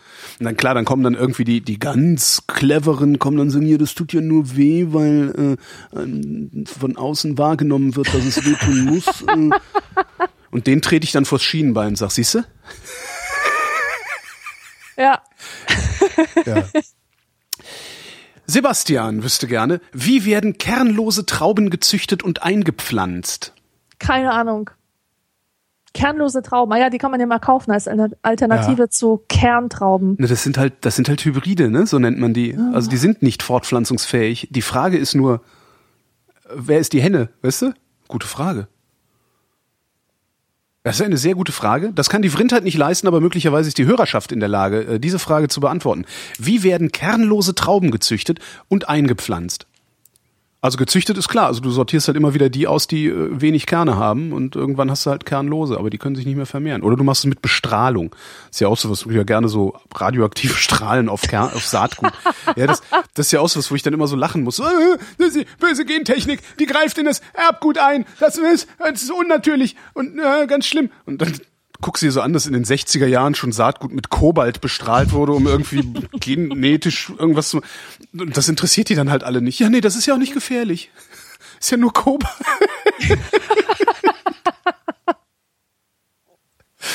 ist ja nur Kobalt. So. Der äh, Jannis fragt, welche Podcasts hört ihr eigentlich so?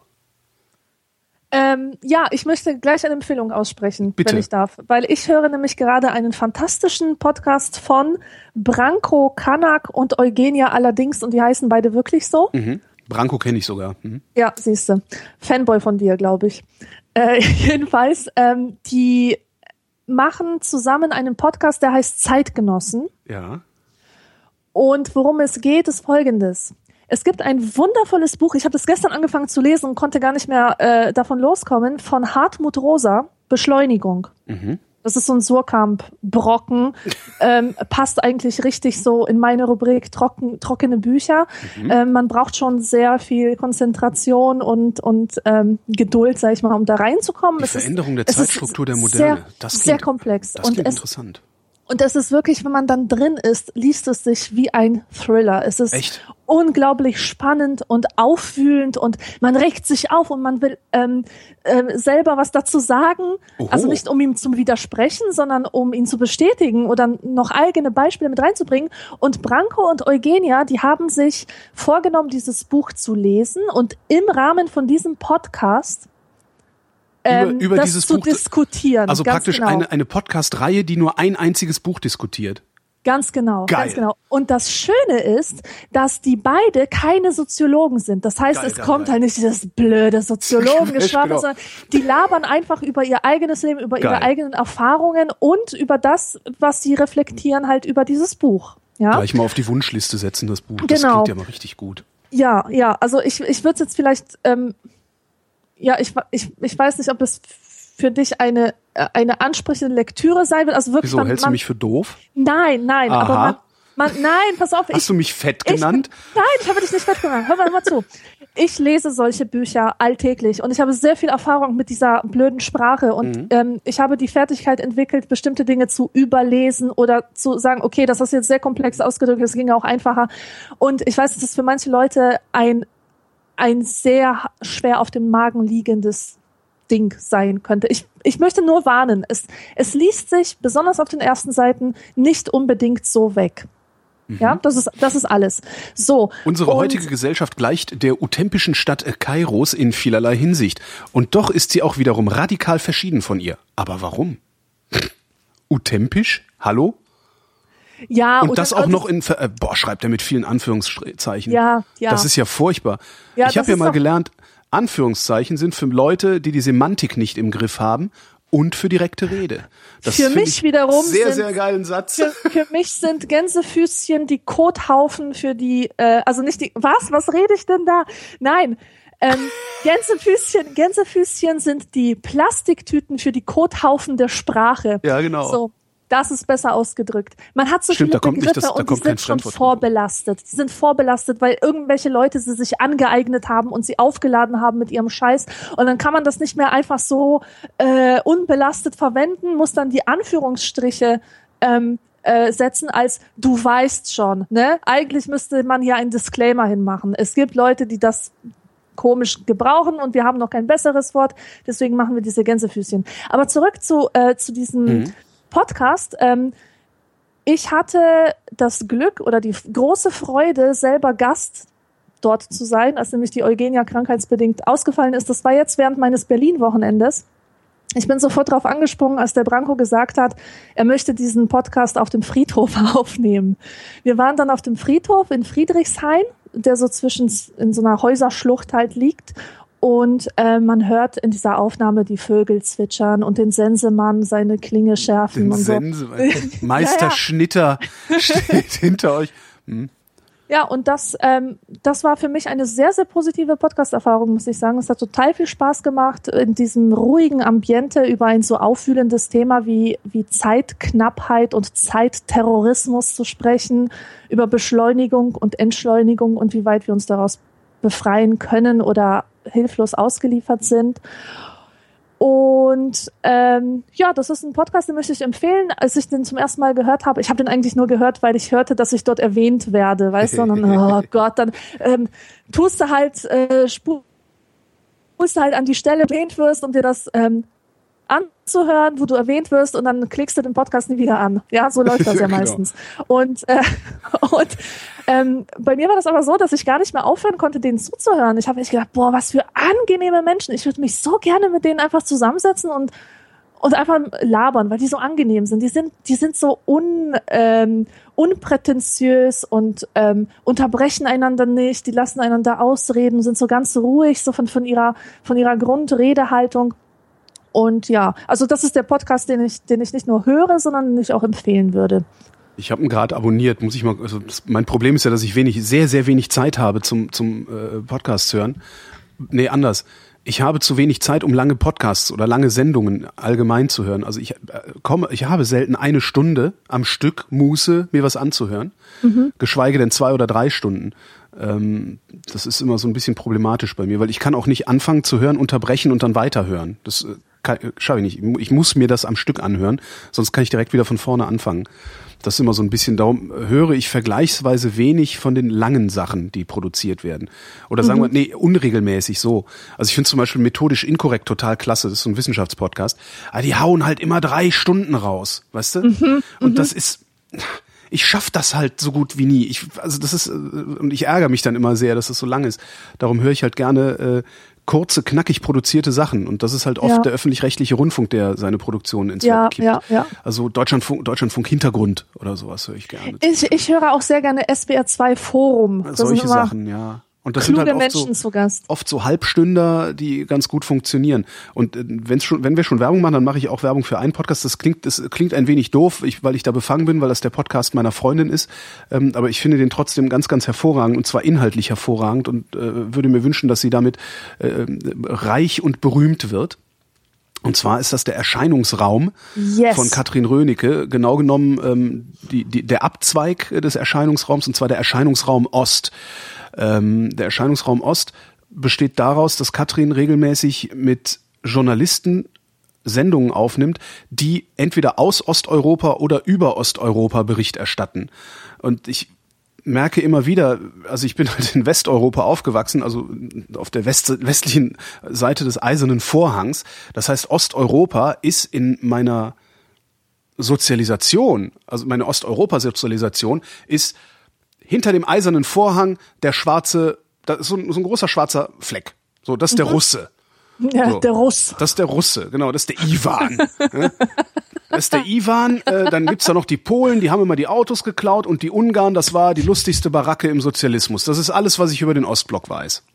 So, der Ostblock, ne? Genau. Ich weiß äh, tatsächlich, und ich glaube, das geht den meisten so, die nicht eine DDR-Sozialisation erfahren haben. Denn die meisten Menschen wissen einen Scheiß über Osteuropa. Ja. Wir wissen alles über Amerika, zumindest glauben wir das. Wir wissen alles über Amerika, aber wir wissen nichts über Moldau. Ich wusste noch nicht mal, dass es die Republik Moldau gibt. Ich dachte, das wäre nur ein Fluss.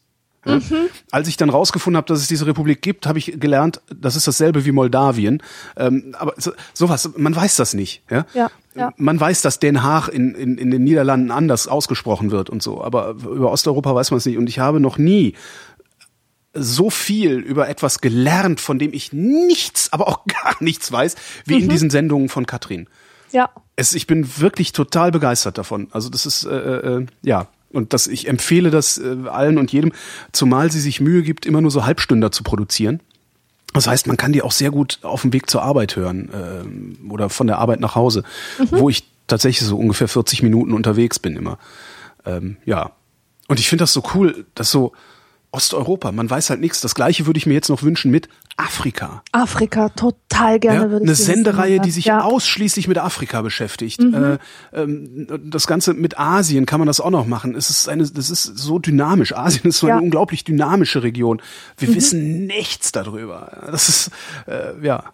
Und das machst du halt am besten. Also äh, Katrin macht es halt, indem sie Journalisten interviewt, die alle am Netzwerk Ost hängen. Und das Netzwerk Ost sind so, ich weiß gar nicht, so 100 Journalisten und Journalistinnen, glaube ich, die ja einfach kontinuierlich Osteuropa-Berichterstattung machen. Also war freie Journalisten sind das, glaube ich, alles.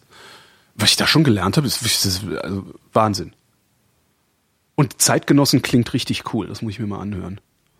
Genug Reklame. Reklame. Der Sascha. Der Sascha schreibt.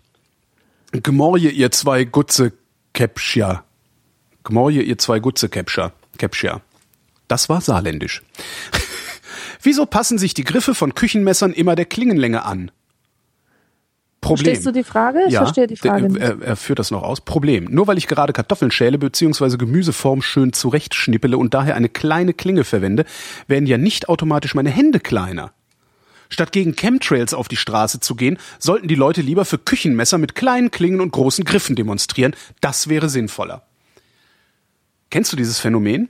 Du hast ein mhm. kleines, du hast ein Messer mit einer kleinen Klinge, ja, ein Küchenmesser mhm. mit einer kleinen Klinge, da ist der Griff auch kurz. Hast ein Küchenmesser mit einer großen Klinge, ist der Griff größer. Ja, das stimmt, ja. Das macht Tat. man einerseits natürlich aus Balancegründen. Ja, genau. Ja, dass du, also wenn, wenn, wenn die Klinge sehr lang ist, ist äh, also wenn, die, wenn der Griff sehr lang ist, hat er halt einen Schwerpunkt weiter hinten, dann führt es sich vielleicht ein bisschen schlechter, das Messer. Andererseits finde ich, hat Sascha aber recht. Und jetzt kommt's, nochmal Reklame. Es gibt Messer, die haben das, zumindest eins. Und das ist von, ähm, Robert Herder, glaube ich, heißt der Laden. Robert Herder Mühlenmesser oder so ähnlich. Das ist eine ziemlich teure Messerfirma. Und von denen habe ich nämlich mal ein Messer gesehen mit einer kurzen Klinge und einem langen Griff und habe gedacht, ja, so muss das. Super Idee. Ich weiß gar nicht, ob es das noch gibt, ist auch bestimmt zehn Jahre her oder so. Mhm. Aber mein lieber Sascha, guck mal, ob du das nicht findest. Also solche Messer gibt es. Anscheinend ist sich die Messermafia, die Messerindustrie Big Knife ist sich da wahrscheinlich äh, doch drüber im Klaren, dass es da ein Problem gibt. Ja. So, und die Antwort warum, auf die Frage warum, wegen der Balance. Simon fragt, gibt es eigentlich Opern mit Hunden? Das ist jetzt eher so dein Beritt. Kultur ist ja nicht so ja, meins. Das ultimative Operntier ist ja eigentlich so ein dickes Huhn, ne? Also Was? kann man sich, man kann prop, prop, prop, prop.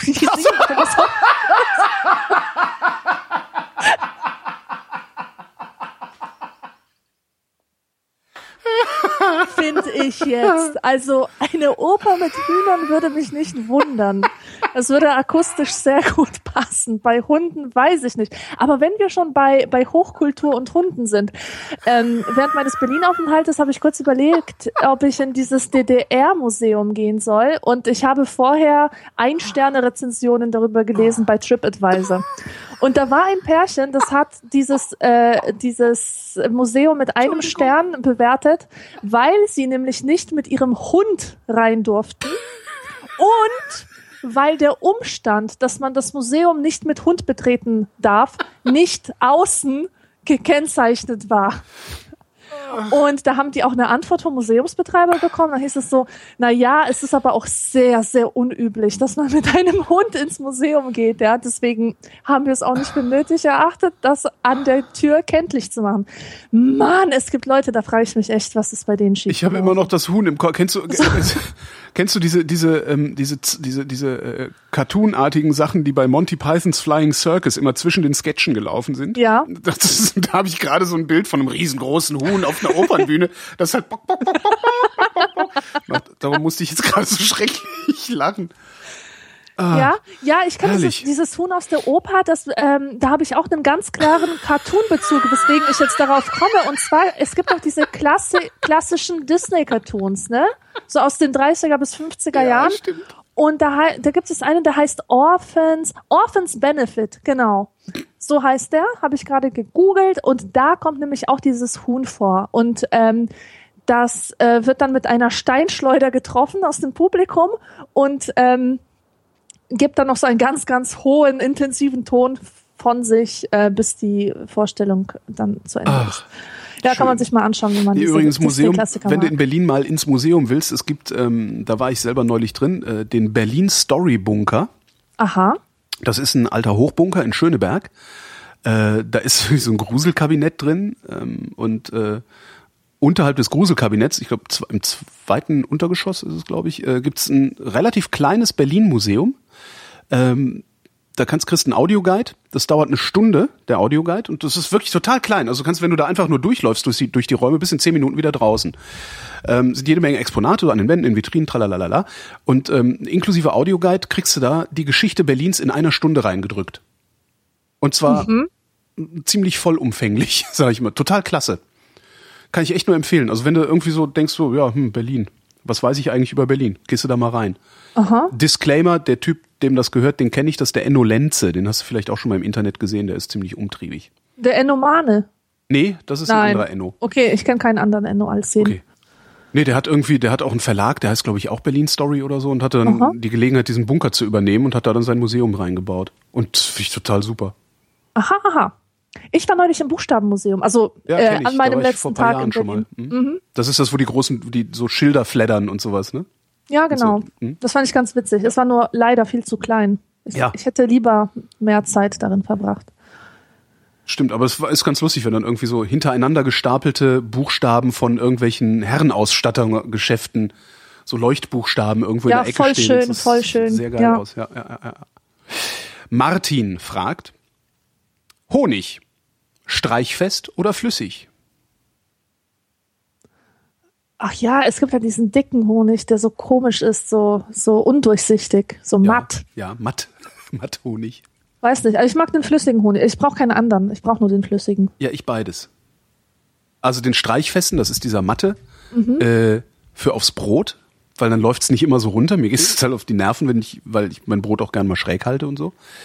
Ähm, den, den, den nehme ich gern fürs Brot und fürs Kochen und so ähm, nehme ich halt gerne flüssigen, weil das Ja. schöner zu dosieren ist. Gerade hier aus so einer so einer Quetschflasche, weißt du, so diese. Ja, ja, ja, die von dieser, wo so ein Bienchen drauf ist.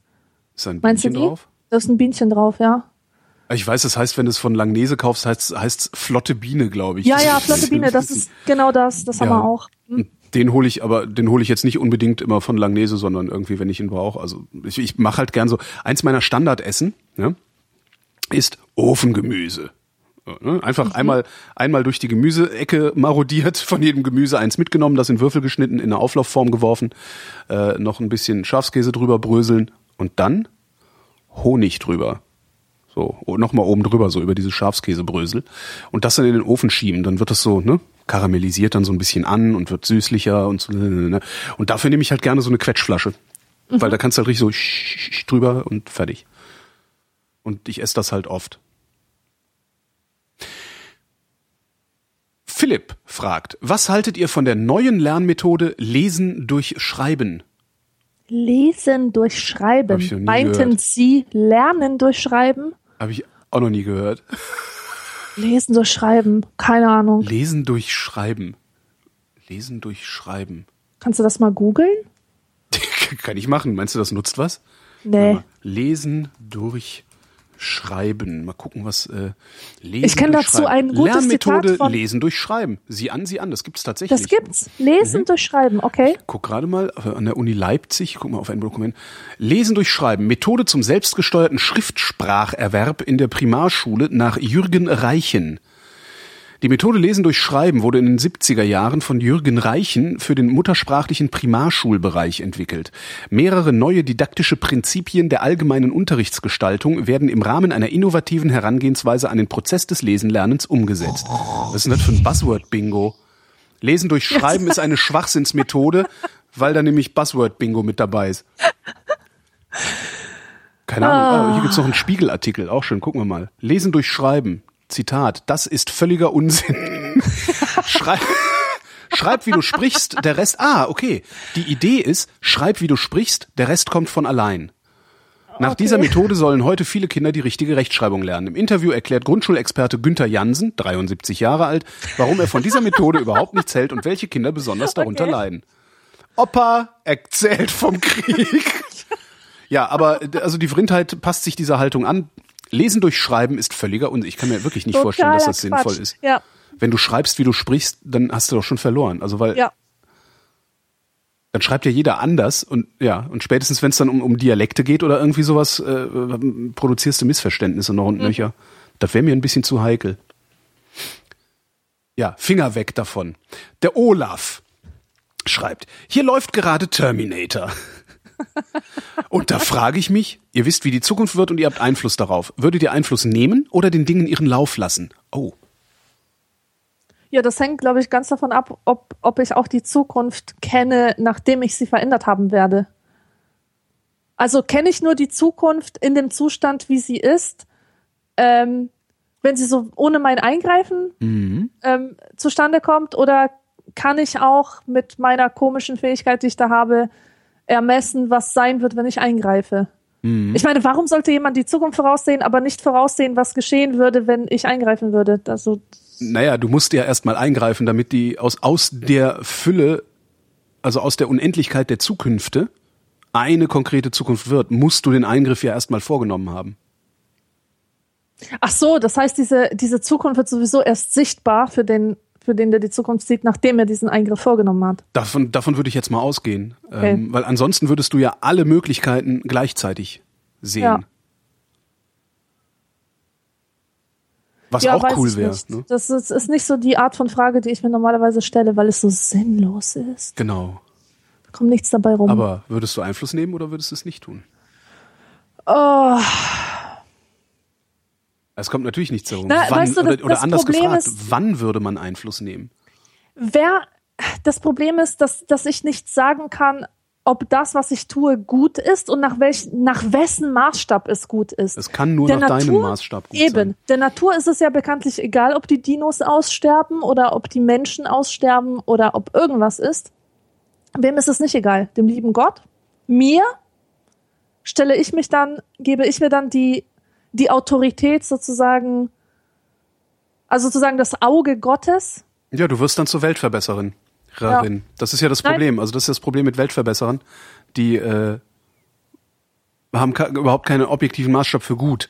Genau. Sondern nur ihren subjektiven und übertragen, genau. also verallgemeinern aus ihrem, aus ihrem eigenen Maßstab für gut und glauben, dass gut für sie gut für alle bedeutet.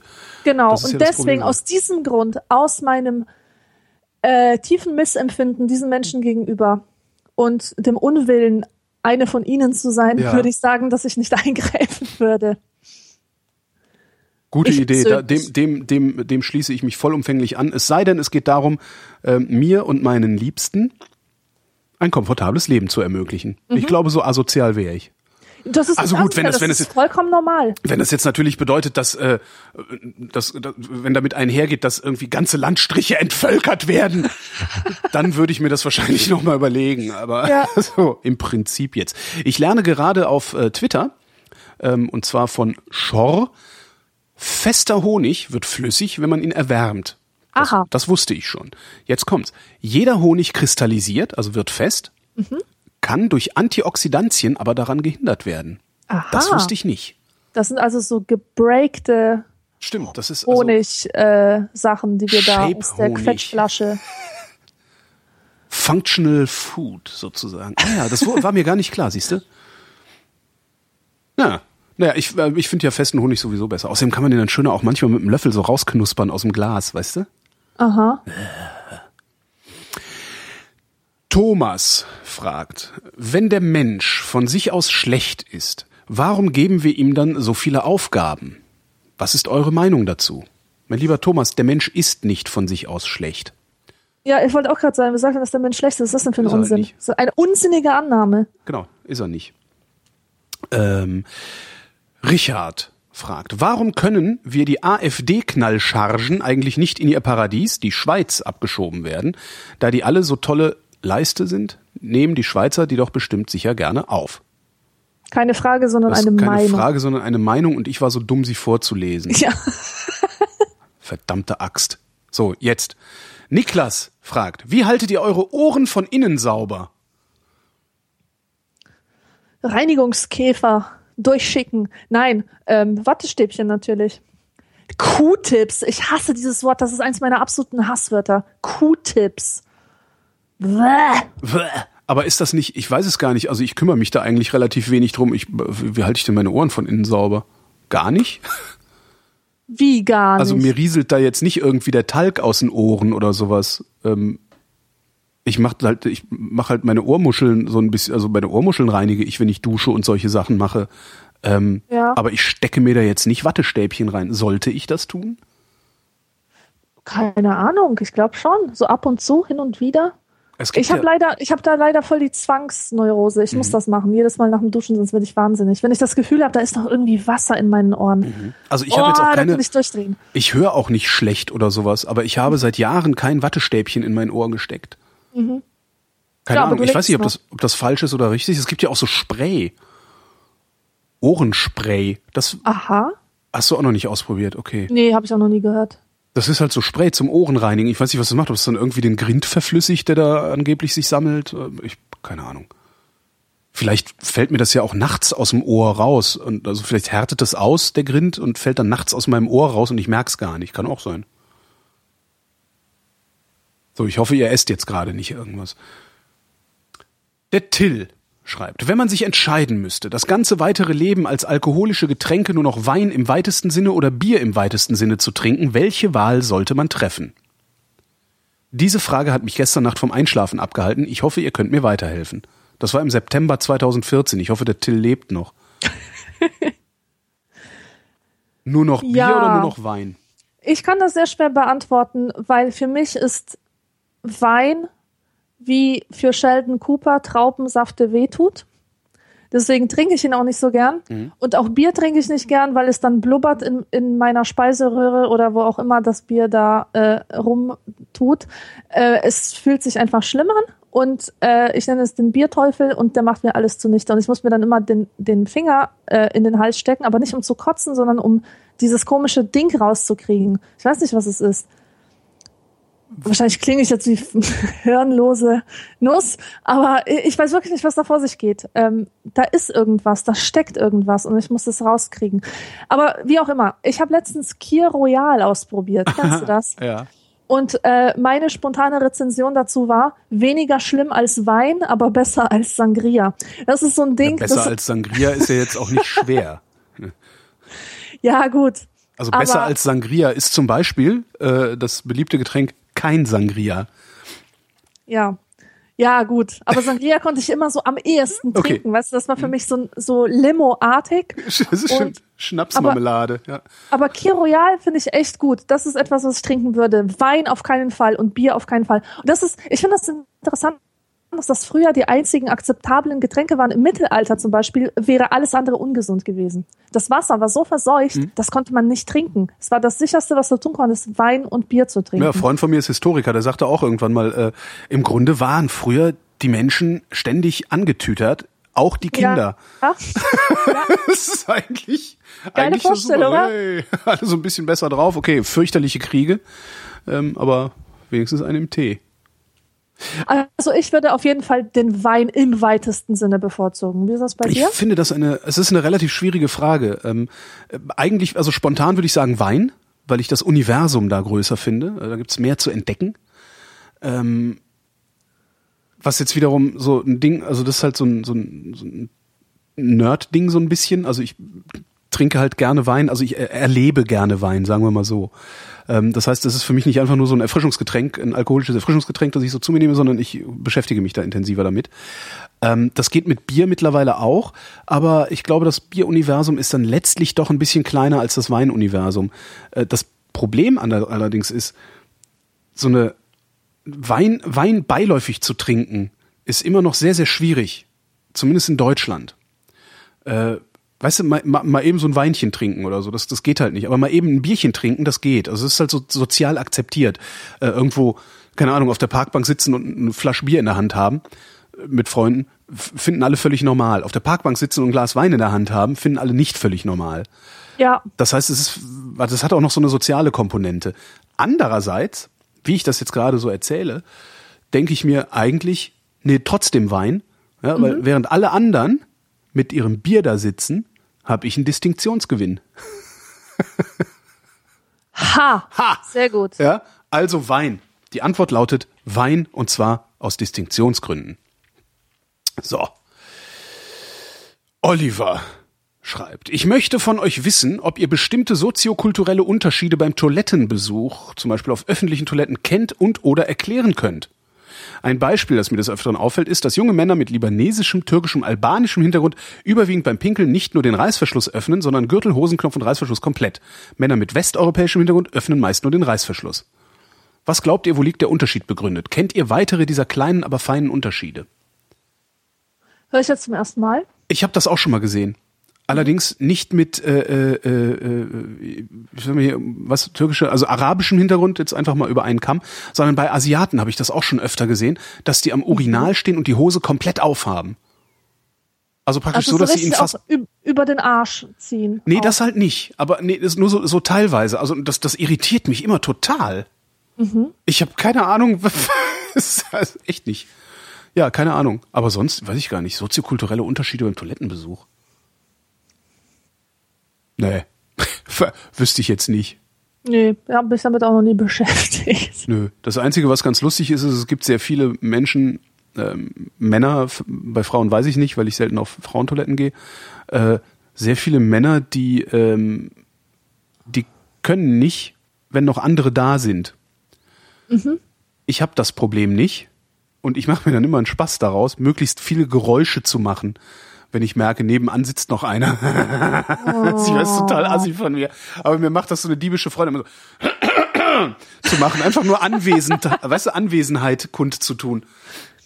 Und du hörst halt so Klimper, Klimper, Gürtelklimper, aber kein Urin, der ins Becken trällert, geschweige denn Stuhl, der ins Wasser klatscht.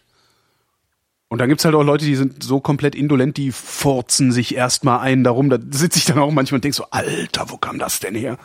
Naja, Toilettengeschichten. Findest du fies? Ob ich das fies finde? Hm? Ja. Ja, doch.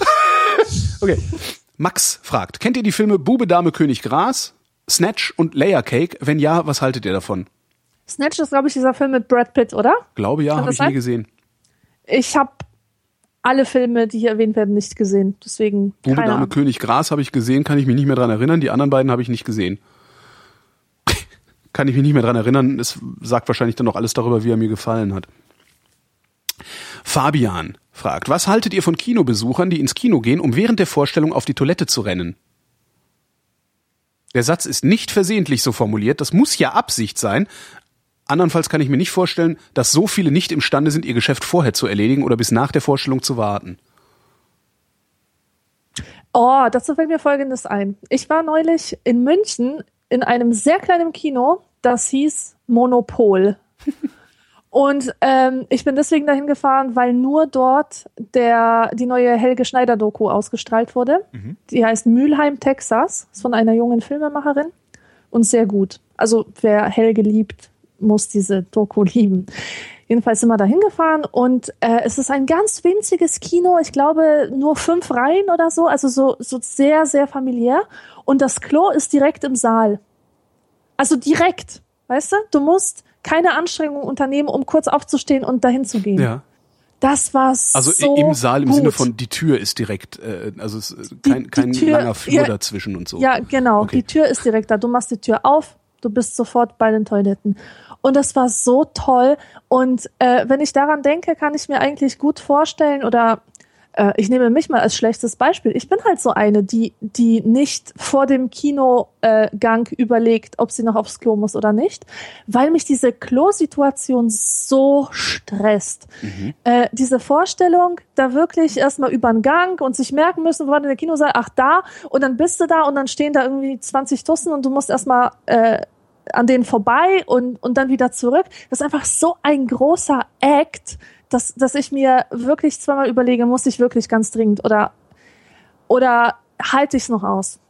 Halte ich vielleicht den ganzen Film aus? Also mich, Und meistens gehe ich dann halt nicht. So, ich stehe dann aber auch nicht auf, weil es mir auch Probleme bereitet, die Leute zu stören und durch die Reihe zu warten und so. Aber so wie das in diesem kleinen Kino gelöst war, war das perfekt. Da hat man auch niemanden gestört, wenn man raus ist aus der Reihe, weil es gab ja so gesehen keine Reihen. Also fünf Sitze äh, in einer Reihe sind für mich keine Reihe, die man Stimmt. jetzt irgendwie Ja, ich- stören könnte also ich, beim ich nicht, Aufstehen. ich, ich empfinde das eigentlich nicht als schlimm. Also viel schlimmer finde ich Leute, die im Kino essen, Ja. ähm, ihre Oh ja. scheiß Telefone nicht ausschalten äh, und am besten dann auch noch während des Films ihre scheiß Telefone rausholen und da Festbeleuchtung machen, weil sie jetzt irgendwie ihren besten Freunden unbedingt irgendeine Belanglosigkeit hintexten müssen. Das regt mich auf. Also das, das sind, das sind Arschlöcher. Also diese, diese, äh, auch wirklich, äh, die, die, was ist ja okay, dann holt eine Tüte Popcorn, da kann ich mit leben, aber dann diese stinkenden Nachos, äh, Boah, dann die sind dieses, so dieses eklig. ewige Geknister und ge, weiß ich nicht was, ja. das macht mich Und völlig das, fertig, wo ich weißt echt du, denke, das kombiniert, diese Nacho-Scheiße kombiniert mit diesem, mit diesem Geruch von Desperados-Bier. ja, genau. Bah! Das, das, das sind so die Sachen, die mich wirklich aufregen oder was heißt aufregen, Ja. die mich wirklich ärgern und die mich auch äh, oft daran hindern, ins Kino zu gehen. Ja. Ähm, vor allen Dingen so in Abendvorstellungen. Wenn einer aufs Klo muss, dann muss der halt aufs Klo. Äh, Das Mhm. mag jetzt sein, dass ich da ein bisschen toleranter bin, weil äh, ich nehme Medikamente. Ähm, also ich unter, unter anderem, also ich nehme Medikamente zur Blutdrucksenkung. Dabei ist ein sogenanntes Diuretikum. Ähm, das ist ein Medikament, das überflüssige oder überschüssige Flüssigkeit rausschafft. Wenn ich das genommen habe, morgens, muss ich pinkeln danach. Ja. Aber nicht immer. Es hängt halt davon ab, wie viel habe ich eigentlich am Abend vorher oder nachts oder sonst wie an Flüssigkeit zu mir genommen, wie viel ist, ne, was, was macht mein Stoffwechsel gerade für Faxen und so. Das heißt, ich bin grundsätzlich bereit, jedem zuzugestehen, dass er vor einer Stunde noch nicht mal ansatzweise eine Ahnung davon hatte, dass er schrecklich pissen muss. Ja. Das denke ich, kann immer passieren. Also das macht mir nichts. Wenn er aufsteht und aufs Klo geht, finde ich völlig in Ordnung. Was mir auf den Sack geht, ist, wenn Leute aufstehen und dann so heimlich, so schleichend, äh, also so demonstrativ schleichend unterwegs sind. Wo ich immer denke, steh einfach auf, geh ganz normal, normal von A nach B und zieh nicht noch Aufmerksamkeit auf dich, indem du irgendwie so äh, alles ganz vorsichtig machst und dabei am besten noch mit den Ärmchen zappelst oder sowas. Da, krieg- da, das, da krieg ich zu viel. Ja? Steh einfach auf und geh von A nach B, wie du in deinem Alltag läufst und nicht, ich bin nicht ganz klein, machst du ja sowieso nicht. Ja. Naja. Ah, um das mal so jetzt noch äh, anzuschließen. Äh, ja, also ich finde das völlig in Ordnung, wenn jemand pinkeln muss. Ähm, schon wieder Fabian. Das ist der, der, der will viel wissen. Ihr seid ja beide sehr belesene Leute und in den Medien bewandert. Ich hingegen weniger. Und so habe ich des Öfteren ein Problem, wenn mir Links zu Online-Medien zugespielt werden, die ich nicht kenne und nur schwer einschätzen kann. Bei den öffentlich-rechtlichen ist das sehr leicht, bei den absolut abgedrifteten wie dem Kopfverlag oder PI News auch. Mit Telepolis hat sich Heise in letzter Zeit selbst ein Ei gelegt, zumindest bei bestimmten Autoren. Aber schon bei Cicero oder The European habe ich ein Problem, sie einzuordnen und das, obwohl sie recht bekannt und schon eine Weile aktiv sind. Jetzt die Frage. Wie geht ihr vor, wenn ihr versucht, eine euch unbekannte Autorenschaft, Verlag, Redaktion, Autor, zu bewerten? Müsst ihr euch auch sehr lange belesen oder habt ihr Tricks, wie das schneller und zuverlässiger geht? Das ist eine sehr, sehr wichtige Frage. Darüber könnte ich ein Buch schreiben. Frage. Alleine über diese Frage würde ich gerne ein Buch schreiben. Das wäre dann auch das einzige Buch, das ich schreiben würde. Sein Titel wäre Der Grütze-Detektor. Ja, Ähm, äh, was, was ich mache, äh, ich weiß nicht, ob das zulässig ist, aber für mich funktioniert das ganz gut. Ich schaue mir an auf Twitter, welche Leute den gut finden und welche Leute den scheiße finden. Mhm. Also ich mache mir sozusagen über die Leute ein Bild vom Inhalt. Mhm. Das ist so, aber das ist, das ist auch alle Das Anstrengungen. ist natürlich ich, Lukismus, ne, bestimmt. Oder irgendwas anderes für einen Ismus. Muss, müssen wir mal die Kavallerie fragen, Äh, was ich das ist. weiß es, ich weiß es nicht. Also so ähnlich mache ich das auch. Also Twitter ist da ein sehr praktisches Medium. Also bei Twitter, wenn, wenn irgendwer mir empfohlen wird, der einen Twitter-Account hat, gucke ich mir einfach an, was der so in den letzten N-1 Tagen, Wochen, Monaten Ja, genau. geschrieben hat. Ja, ja. Ähm, und klopfe, klopfe das dann, also das, und das, ja, daran erkenne ich dann oft schon, was das, was, wes Geistes Kind dieser Mensch ist, ähm, und wie ernst zu nehmen das ist, was er schreibt oder was er meint. Äh, zumindest für mich ernst zu nehmen. Bei Texten ist das halt relativ schwierig. Also und, Fabian sagt da zum Beispiel, zum Beispiel wirklich sowas wie Cicero oder The European. Ähm, die tun liberal, sind es aber nicht. Mhm. Vielleicht sind sie es aber doch und ich krieg's nicht mit und so. Also das ist das ja. ist tatsächlich problematisch. Also gerade diese diese ähm, diese diese äh, nach rechts tendierenden Publikationen sind relativ schwierig einzuordnen. Ähm, weil die natürlich auch gerne mit Ressentiments, ne, also im, im Konservatismus liegt ja ein Ressentiment begraben. Mhm. Also der Konservatismus ist eigentlich ein, ein, ein, ein Ideologie, das Ideologie gewordene Ressentiment. Und das wird allzu häufig in so sich konservativ oder liberal-konservativ gebenden Publikationen bedient, dieses Ressentiment. Ähm, und da eine klare Grenze zu ziehen zur, äh, zwischen, ich mach's mir jetzt mal leicht, zwischen Volksverhetzung und äh, erzkonservativer äh, Meinung ist schwer. Mhm. Ja. Ähm, und ich glaube, wenn ich ein solches Buch schreiben würde, wäre das vor allen Dingen ein therapeutischer Ansatz, äh, bei dem ich mir selber darüber erstmal klar werde, was für Heuristiken ich habe, um solche Dinge ja. zu beurteilen und um solche ja. Dinge nicht zu beurteilen. Ach Gott, also ich gucke mir äh, gerne, also gerade beim European, den European lese ich häufig, ähm, gucke ich mir die Biografien der Autoren an, die da gerade schreiben. Da kann man dann auch schon sehr viel draus erkennen. Mhm. Wem kriechen die eigentlich so in den Arsch? Bei ja, welchen, genau. bei welchen äh, äh, konservativen Medien oder was weiß ich was Wirtschaftsnetzwerken sind die denn eigentlich aktiv? Ja. Wenn da ein Moderator unterwegs ist, wessen Veranstaltungen moderiert der denn eigentlich regelmäßig? Ja, es gibt so einen Kollegen, der, der auch beim SFB groß geworden ist. Äh, keiner kann ihn leiden, der ist aber ganz gut engagiert, weil das Publikum ihn ganz, ganz gut findet. Keiner kann den leiden, ist echt witzig. Keiner hat Bock mit dem zu arbeiten, aber der kommt halt gut an. Ähm, der äh, der, der tut immer so, als wäre er so ein, so ein, so ein, so ein freundlicher, netter Typ. Äh, und wenn du dann guckst, was der eigentlich so für Jobs macht, außer im öffentlich-rechtlichen Rundfunk, im öffentlich-rechtlichen Fernsehen zu moderieren, äh, fällt dir auf, der kriecht ganz tief in den Arsch dieser transatlantischen Medien-Tralala-Verbindung, also so Atlantikbrücke und wie sie alle heißen. Da gibt's ja so äh, äh, Zusammenschlüsse von Journalisten und Politikern und Wirtschaftsleuten, die, die äh, halt den, die, die Beziehung zu den USA aufrechterhalten ähm, wollen. Und da ist der halt total viel unterwegs. Und darüber kann ich den schon einordnen, weil bei, bei bestimmten Vereinen spielst du halt auch nur mit, wenn du eine bestimmte Geisteshaltung mitbringst. Und das funktioniert immer ganz gut und das funktioniert ähm, mir beim European auch ganz gut. Ich gucke mir einfach an, wer hat das geschrieben, äh, was ist dessen Agenda Mhm. Und ist dessen Agenda dazu geeignet, die Welt besser oder schlechter zu machen? Das ist ja, vielleicht so, ja, ja, so, so, so, ein Moment. Wobei dann wieder gut und schlecht auch nur äh, aus meiner Sicht funktioniert. Ja. Ähm, weil natürlich glaube ich, also dass selbst, selbst äh, äh, irgendjemand, der bei der CSU mitmacht, fest davon überzeugt ist, dass äh, seine Partei diejenige ist, die die Welt zu verbessern helfen kann. Mhm. Was ich bestreite. Aber das ist halt, ja. So ich geht halt dann Demokratie ich nutze Twitter auch, um ähm, meine eigene Meinung abzusichern oder zu verfestigen. Also Beispiel, ja.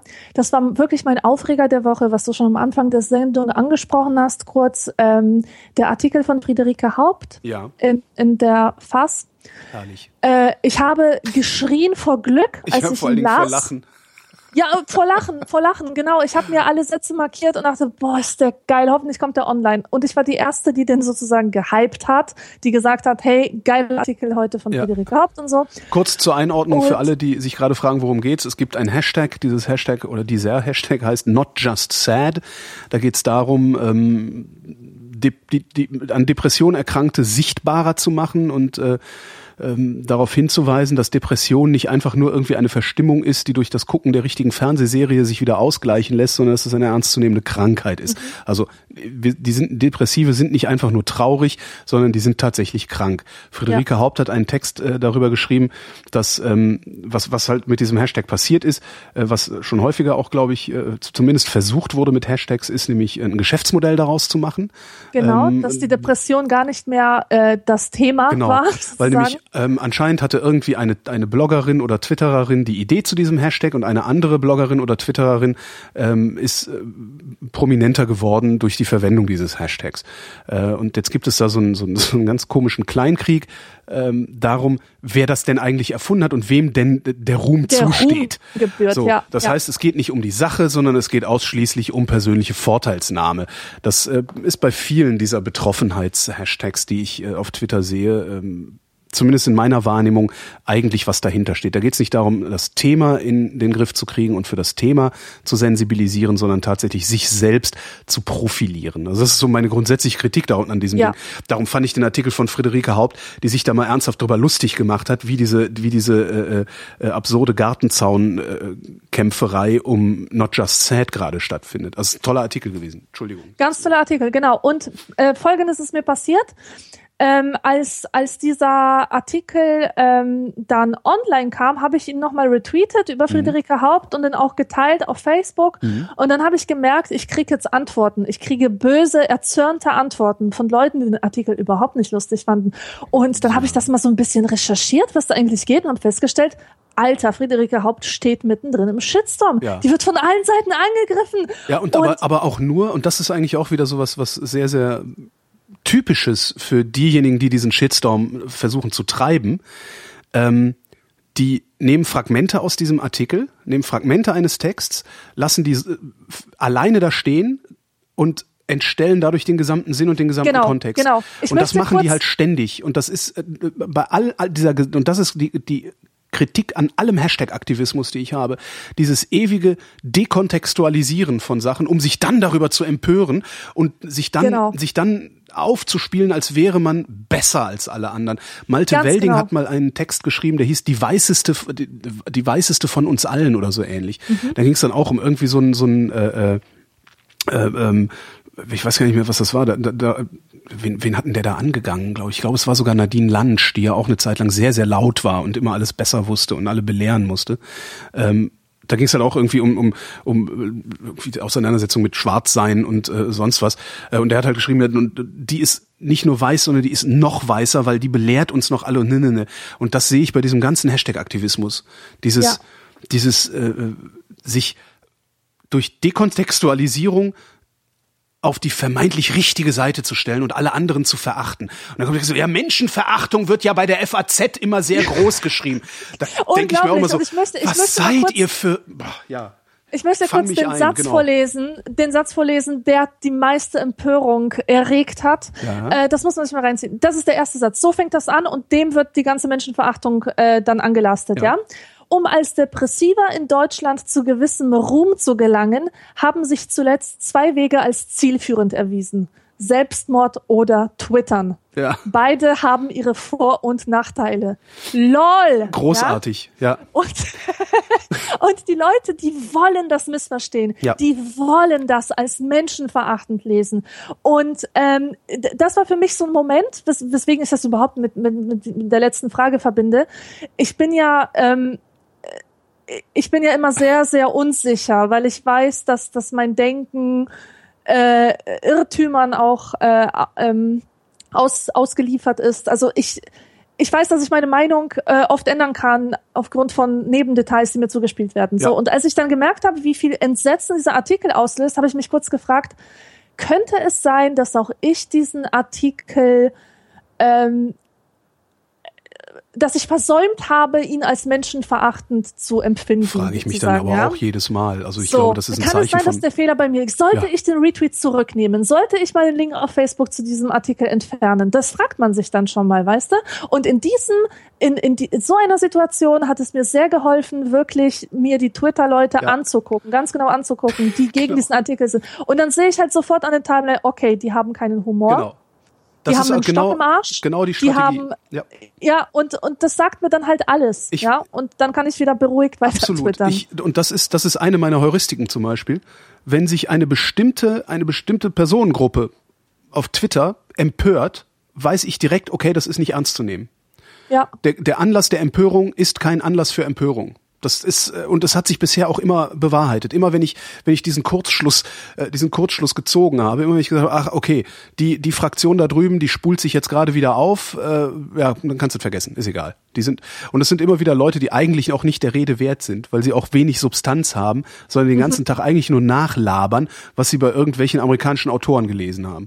ja, genau. Das ist halt so, äh, ja. Und damit kommst du Ja. heutzutage ins Fernsehen. Ja. Das muss man sich auch mal vorstellen. Martin fragt, könntet ihr, sofern ihr wolltet, noch einen Purzelbaum schlagen? Und ich stelle die Gegenfrage, Martin. Was heißt denn hier noch?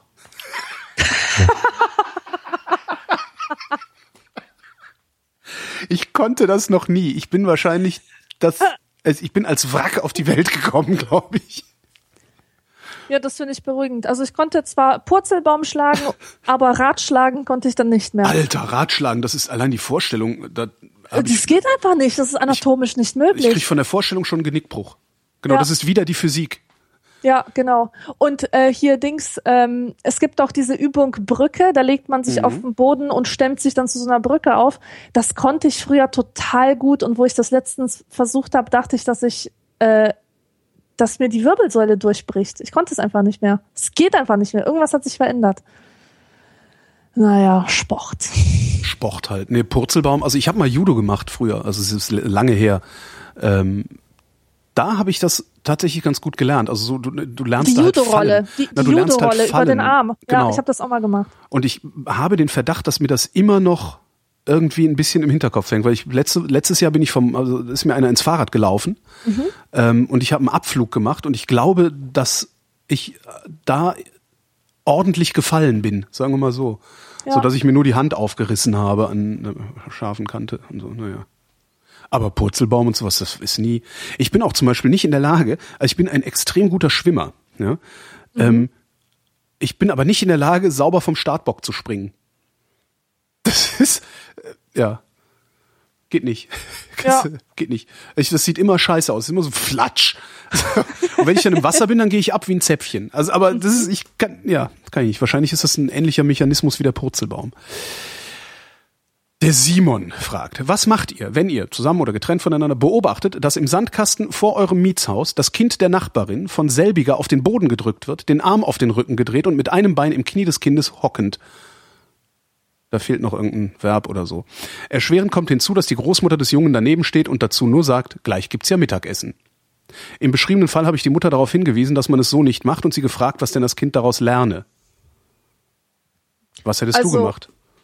Also man sieht einen Erziehungsfehler oder dass, dass jemand sein Ja, Kind zumindest doof behandelt Und und doof behandelt, Gewalt ausübt. Ne? Gewalt ausübt. Ja, das ist so schwierig. Echt? Ich bin schon mal hingegangen, das war mal in einem Baumarkt. Ich bin hingegangen, habe gesagt, wenn ich dich Arschloch nochmal dabei erwische, wie du dein Kind so behandelst, mache ich dasselbe mit dir. Echt? Ja.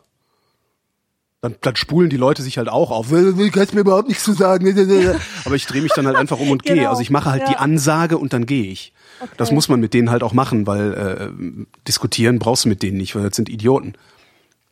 Also Ja, das eben. ist, das wäre, da- das wäre und genau das hätte ich zu der Frau gesagt und meinetwegen auch vom Balkon runter. Ich denke Hör halt auf immer, damit, sonst komme ich runter und mach mit dir dasselbe. Ja. Ja gut, wenn ich anders wäre, wenn ich mehr so ein Krawallbürschchen wäre, würde ich das wahrscheinlich auch machen. Bin ich ja eigentlich gar nicht. Ich habe in so Momenten auch immer tierisch Schiss auf die Fresse zu kriegen. Aber manchmal platze ich halt. Also manchmal, manchmal ist es zu viel. Und ich finde, wenn jemand irgendwie, weißt du, wenn jemand sein Kind ohrfeigt, weil es irgendwie acht Jahre alt ist und keinen Bock auf Baumarkt hat, ja, Alter, dann denk dir was anderes aus. Ja. Und witzig, witzig ist übrigens, ist mir auch schon oft aufgefallen, Menschen, die ihre Kinder scheiße behandeln, so im Supermarkt anschnauzen, sowas alles, sind die ersten, die sich, wenn sie rauskommen, eine Kippe anzünden. Vielleicht ja, gibt's da einen kann ich mir Zusammenhang. vorstellen. Ja. Also und zwar nicht Raucher sind gewalttätig, sondern Mhm. der Zusammenhang wäre dann eher, Raucher haben so viel Stress, dass sie noch nicht mal mehr mit Kindern klarkommen, wenn sie Ja. eine Stunde mit denen unterwegs sein müssen, Ja. Mhm. ohne rauchen zu können. Naja, aber ja, was würdest du machen? Nix. Ja, weiß ich nicht. Ich bin da ziemlich hilflos. Bullen rufen Also wäre auch eine Möglichkeit. ganz ne? ehrlich, ich würde nichts machen. Ich, ich muss dazu stehen. Ich würde nichts machen. Ich würde gerne was machen, aber ich würde nichts machen. Weil ich, weil ich nicht wüsste, was. Bullen rufen, das kommt auf die Schwere des, des Vergehens an. Wenn ich sehen würde, dass irgendwie ein Vater seinen Sohn tritt, Arm auf den Rücken und in, in den Sand drücken, das finde ich, weißt das du, ist schon. ja, das, das Problem ist, man weiß ja auch nie, warum, warum die das machen. Und vielleicht wissen wir etwas nicht, was die aber wissen. Ähm, vielleicht handelt es sich um ein epileptisches Kind. Das ist natürlich Quatsch, totaler Schwachsinn, ja. Aber könnte ja sein. Könnte ja sein, dass jemand mit einem epileptischen Kind unterwegs ist und weiß, welche Handgriffe man tun muss, Ja. damit er sich beruhigt oder so. Und du kannst das als Nicht-Betroffener und, und Nichtwissender, kannst das überhaupt nicht beurteilen. Für dich sieht das aus wie ein Gewaltakt. Ist es aber nicht. Muss Kann man halt auch immer berücksichtigen. Muss ich dann aber mit leben. Ja. Also, weil dann, dann würde, dann in dem Fall würde die Mutter sagen, das ist, mein Kind hat Epilepsie, halt die Fresse, Fettsack. Mhm. Oder was vielleicht die sinnvollste Möglichkeit wäre oder das Sinnvollste, was man tun kann, hingehen und sagen, sagen wir mal, warum machen Sie das eigentlich gerade? Ja, auch gut. Ja, warum vergreifen Sie sich da gerade an Schwächeren? Ja, das also ist das das wäre ist vielleicht einfach äh, in, in so einen Rechtfertigungsnotstand die Leute zu setzen ja, irgendwie. ja. ja, also ich bin auf jeden Fall dafür, dass, dass man etwas sagt. Sonst haben die Leute ja das Gefühl, dass, Das ja immer das dass es erlaubt ist, ne? Genau. Und dass es okay ist. Das hast du ja überall beim Vordrängeln in der Schlange, beim, beim Fressen in der U-Bahn.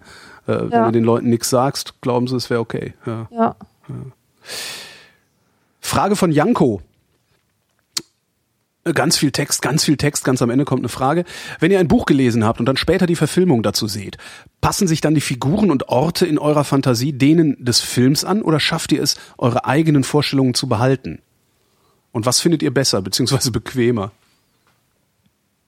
Ja, gute Frage. Ich bin eigentlich total froh immer, wenn, wenn ähm, ein Film äh, die Figur richtig gut und interessant trifft. Es gibt oft Bücher, in, in denen die Charaktere etwas farblos sind, nicht so wirklich interessant. Und dann schafft es der Film wirklich, Bam Oida, weißt du, so Ja. einen richtig geilen Charakter daher zu zaubern. Mit einer Physiognomie, mit, mit einem geilen Outfit, das im Buch überhaupt nicht erwähnt wird oder so.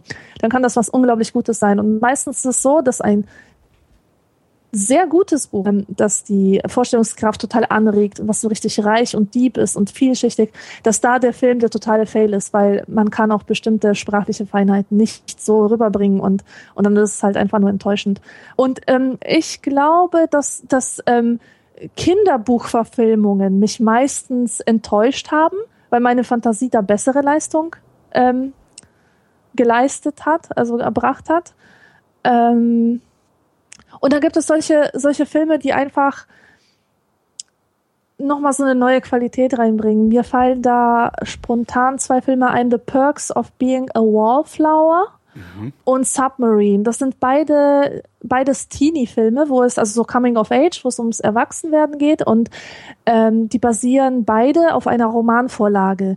Und ich fand die Bücher beide nicht so doll.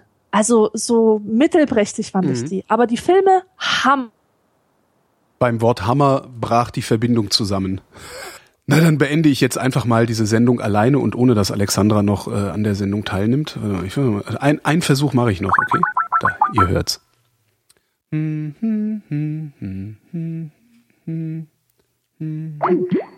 Nee, funktioniert nicht. Gut, dann beende ich jetzt die Sendung. Vielleicht lasse ich einfach die Katastrophe äh, vom Sendungsende hier mit drin, damit alle mal mitkriegen, unter was wir zu leiden haben. Das war die Vrindheit für Sonntag, den 17. Mai.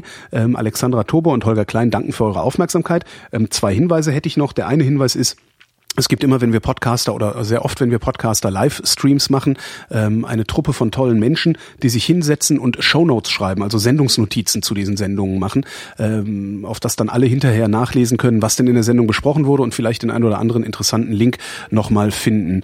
Ähm, und das andere, oh, jetzt klingelt hier Skype. Warte mal, ich gehe mal ran. Hm. Hallo? Hallo. Ich bin gerade dabei, die Sendung zu beenden. Ah, schön. Ja, Sorry, dass ich dabei gestört habe. Ja, also hier war so ein Fritzbox äh, ähm, ähm, Zwischenfall. Ah, ein. Fritzbox-Zwischenfall. Die hat gerade rebootet Also zu einer sehr ungünstigen Uhrzeit. Das ist aber auch irgendwie, ne? Ja, was ich jedenfalls gesagt hatte, äh, war, ähm, ich habe gerade gesagt, Shownoter sind tolle Menschen und äh, ich würde mich freuen und die Shownoter, die bisher so schreiben, würden sich wahrscheinlich auch freuen, wenn viel mehr Leute Shownotes schreiben. Ähm, um da mitzuschreiben, ähm, müsst ihr euch einfach nur mal wenden an shownote.es, also Shownotes und vor dem ES einen Punkt. Dann wollte ich noch sagen, ähm, was dich möglicherweise jetzt auch ein wenig freut, liebe Alexandra, äh, die Alexandra zahlt ihre Lebensversicherung, nee, ihre Krankenversicherung von der Kohle, die sie über Flatter-Einnahmen ähm, generiert. Und ich würde mich freuen, wenn ihr gelegentlich auch mal bei Alexandra auf der Webseite unter silenttiffy.de vorbeisurfen würdet, um da auf die Flatter-Buttons zu klicken, falls euch denn die Sendungen mit Alexandra gefallen haben. Ähm, Ja, das Übrigen- würde mich auch sehr freuen. das glaube ich, dass sich das freuen würde. Und im Übrigen kann ich ja jetzt doch noch die obligatorische Höflichkeitsfrage von Leisure stellen. Wie geht's uns denn eigentlich? Mir geht es gut. Ich bin ein bisschen verwirrt wegen der letzten paar Minuten, die wir hier hatten und äh, Kommunikation mit Redaktionsaffen, äh, Affenfelsen und so. Mhm. Ähm, aber der Tag verspricht super zu werden. Ich überlege jetzt, ob ich das rausschneide, dass äh, ich hier die ganze Zeit ähm, überbrückt habe, oder ob ich das drin lasse in der Sendung. Ich lasse das drin, ne? Ja, lass mal drin. Sollen die doch mal mitkriegen. Lass mal drin. Und ich freue mich wirklich so sehr über Flutters. Und was man auch nicht, äh, nicht unterschätzen sollte. Viele Leute nutzen ja auch kein, kein Flutter. Das stimmt. Stattdessen spenden sie mir was. Das geht gut über die, die äh, Seite von introckenenbüchern.de, meinem, meinem anderen Podcast. Reklame, Reklame. Ja, Reklame. Nein, ich will nur auf diese Möglichkeit ähm, äh, aufmerksam machen. Ja. Das, das ist auch Geld, das mir wirklich sehr, sehr weiterhilft. Wo war ich jetzt? Ach so, genau. Wie geht's mir denn heute? Mir geht's total super. Ich muss ganz fürchterlich pipi, was möglicherweise an diesen Tabletten liegt, die ich nehme. Äh, was, was wollten wir noch? Irgendwas wollte ich noch ankündigen. Genau, die nächste Vrindheit äh, wird, äh, hat Alexandra beschlossen, äh, Doktor Vrindheit werden. Also wieder unsere Sommerausgabe äh, mit Dr. Sommerfragen. Genau. So, Es wird wieder sehr, sehr lustig und, Und- erschreckend. und jetzt reicht's. Danke, Alex. Danke für eure Aufmerksamkeit. Ich habe vergessen, die Jingle-Maschine hochzufahren. Scheiße. Warte mal. Erzähl was. Erzähl. Hier muss Geräusche. Oh ah. Gott. Okay, äh, das war danke für eure Aufmerksamkeit. ja. Das war die Winterreise. Tschüss. Tschüss.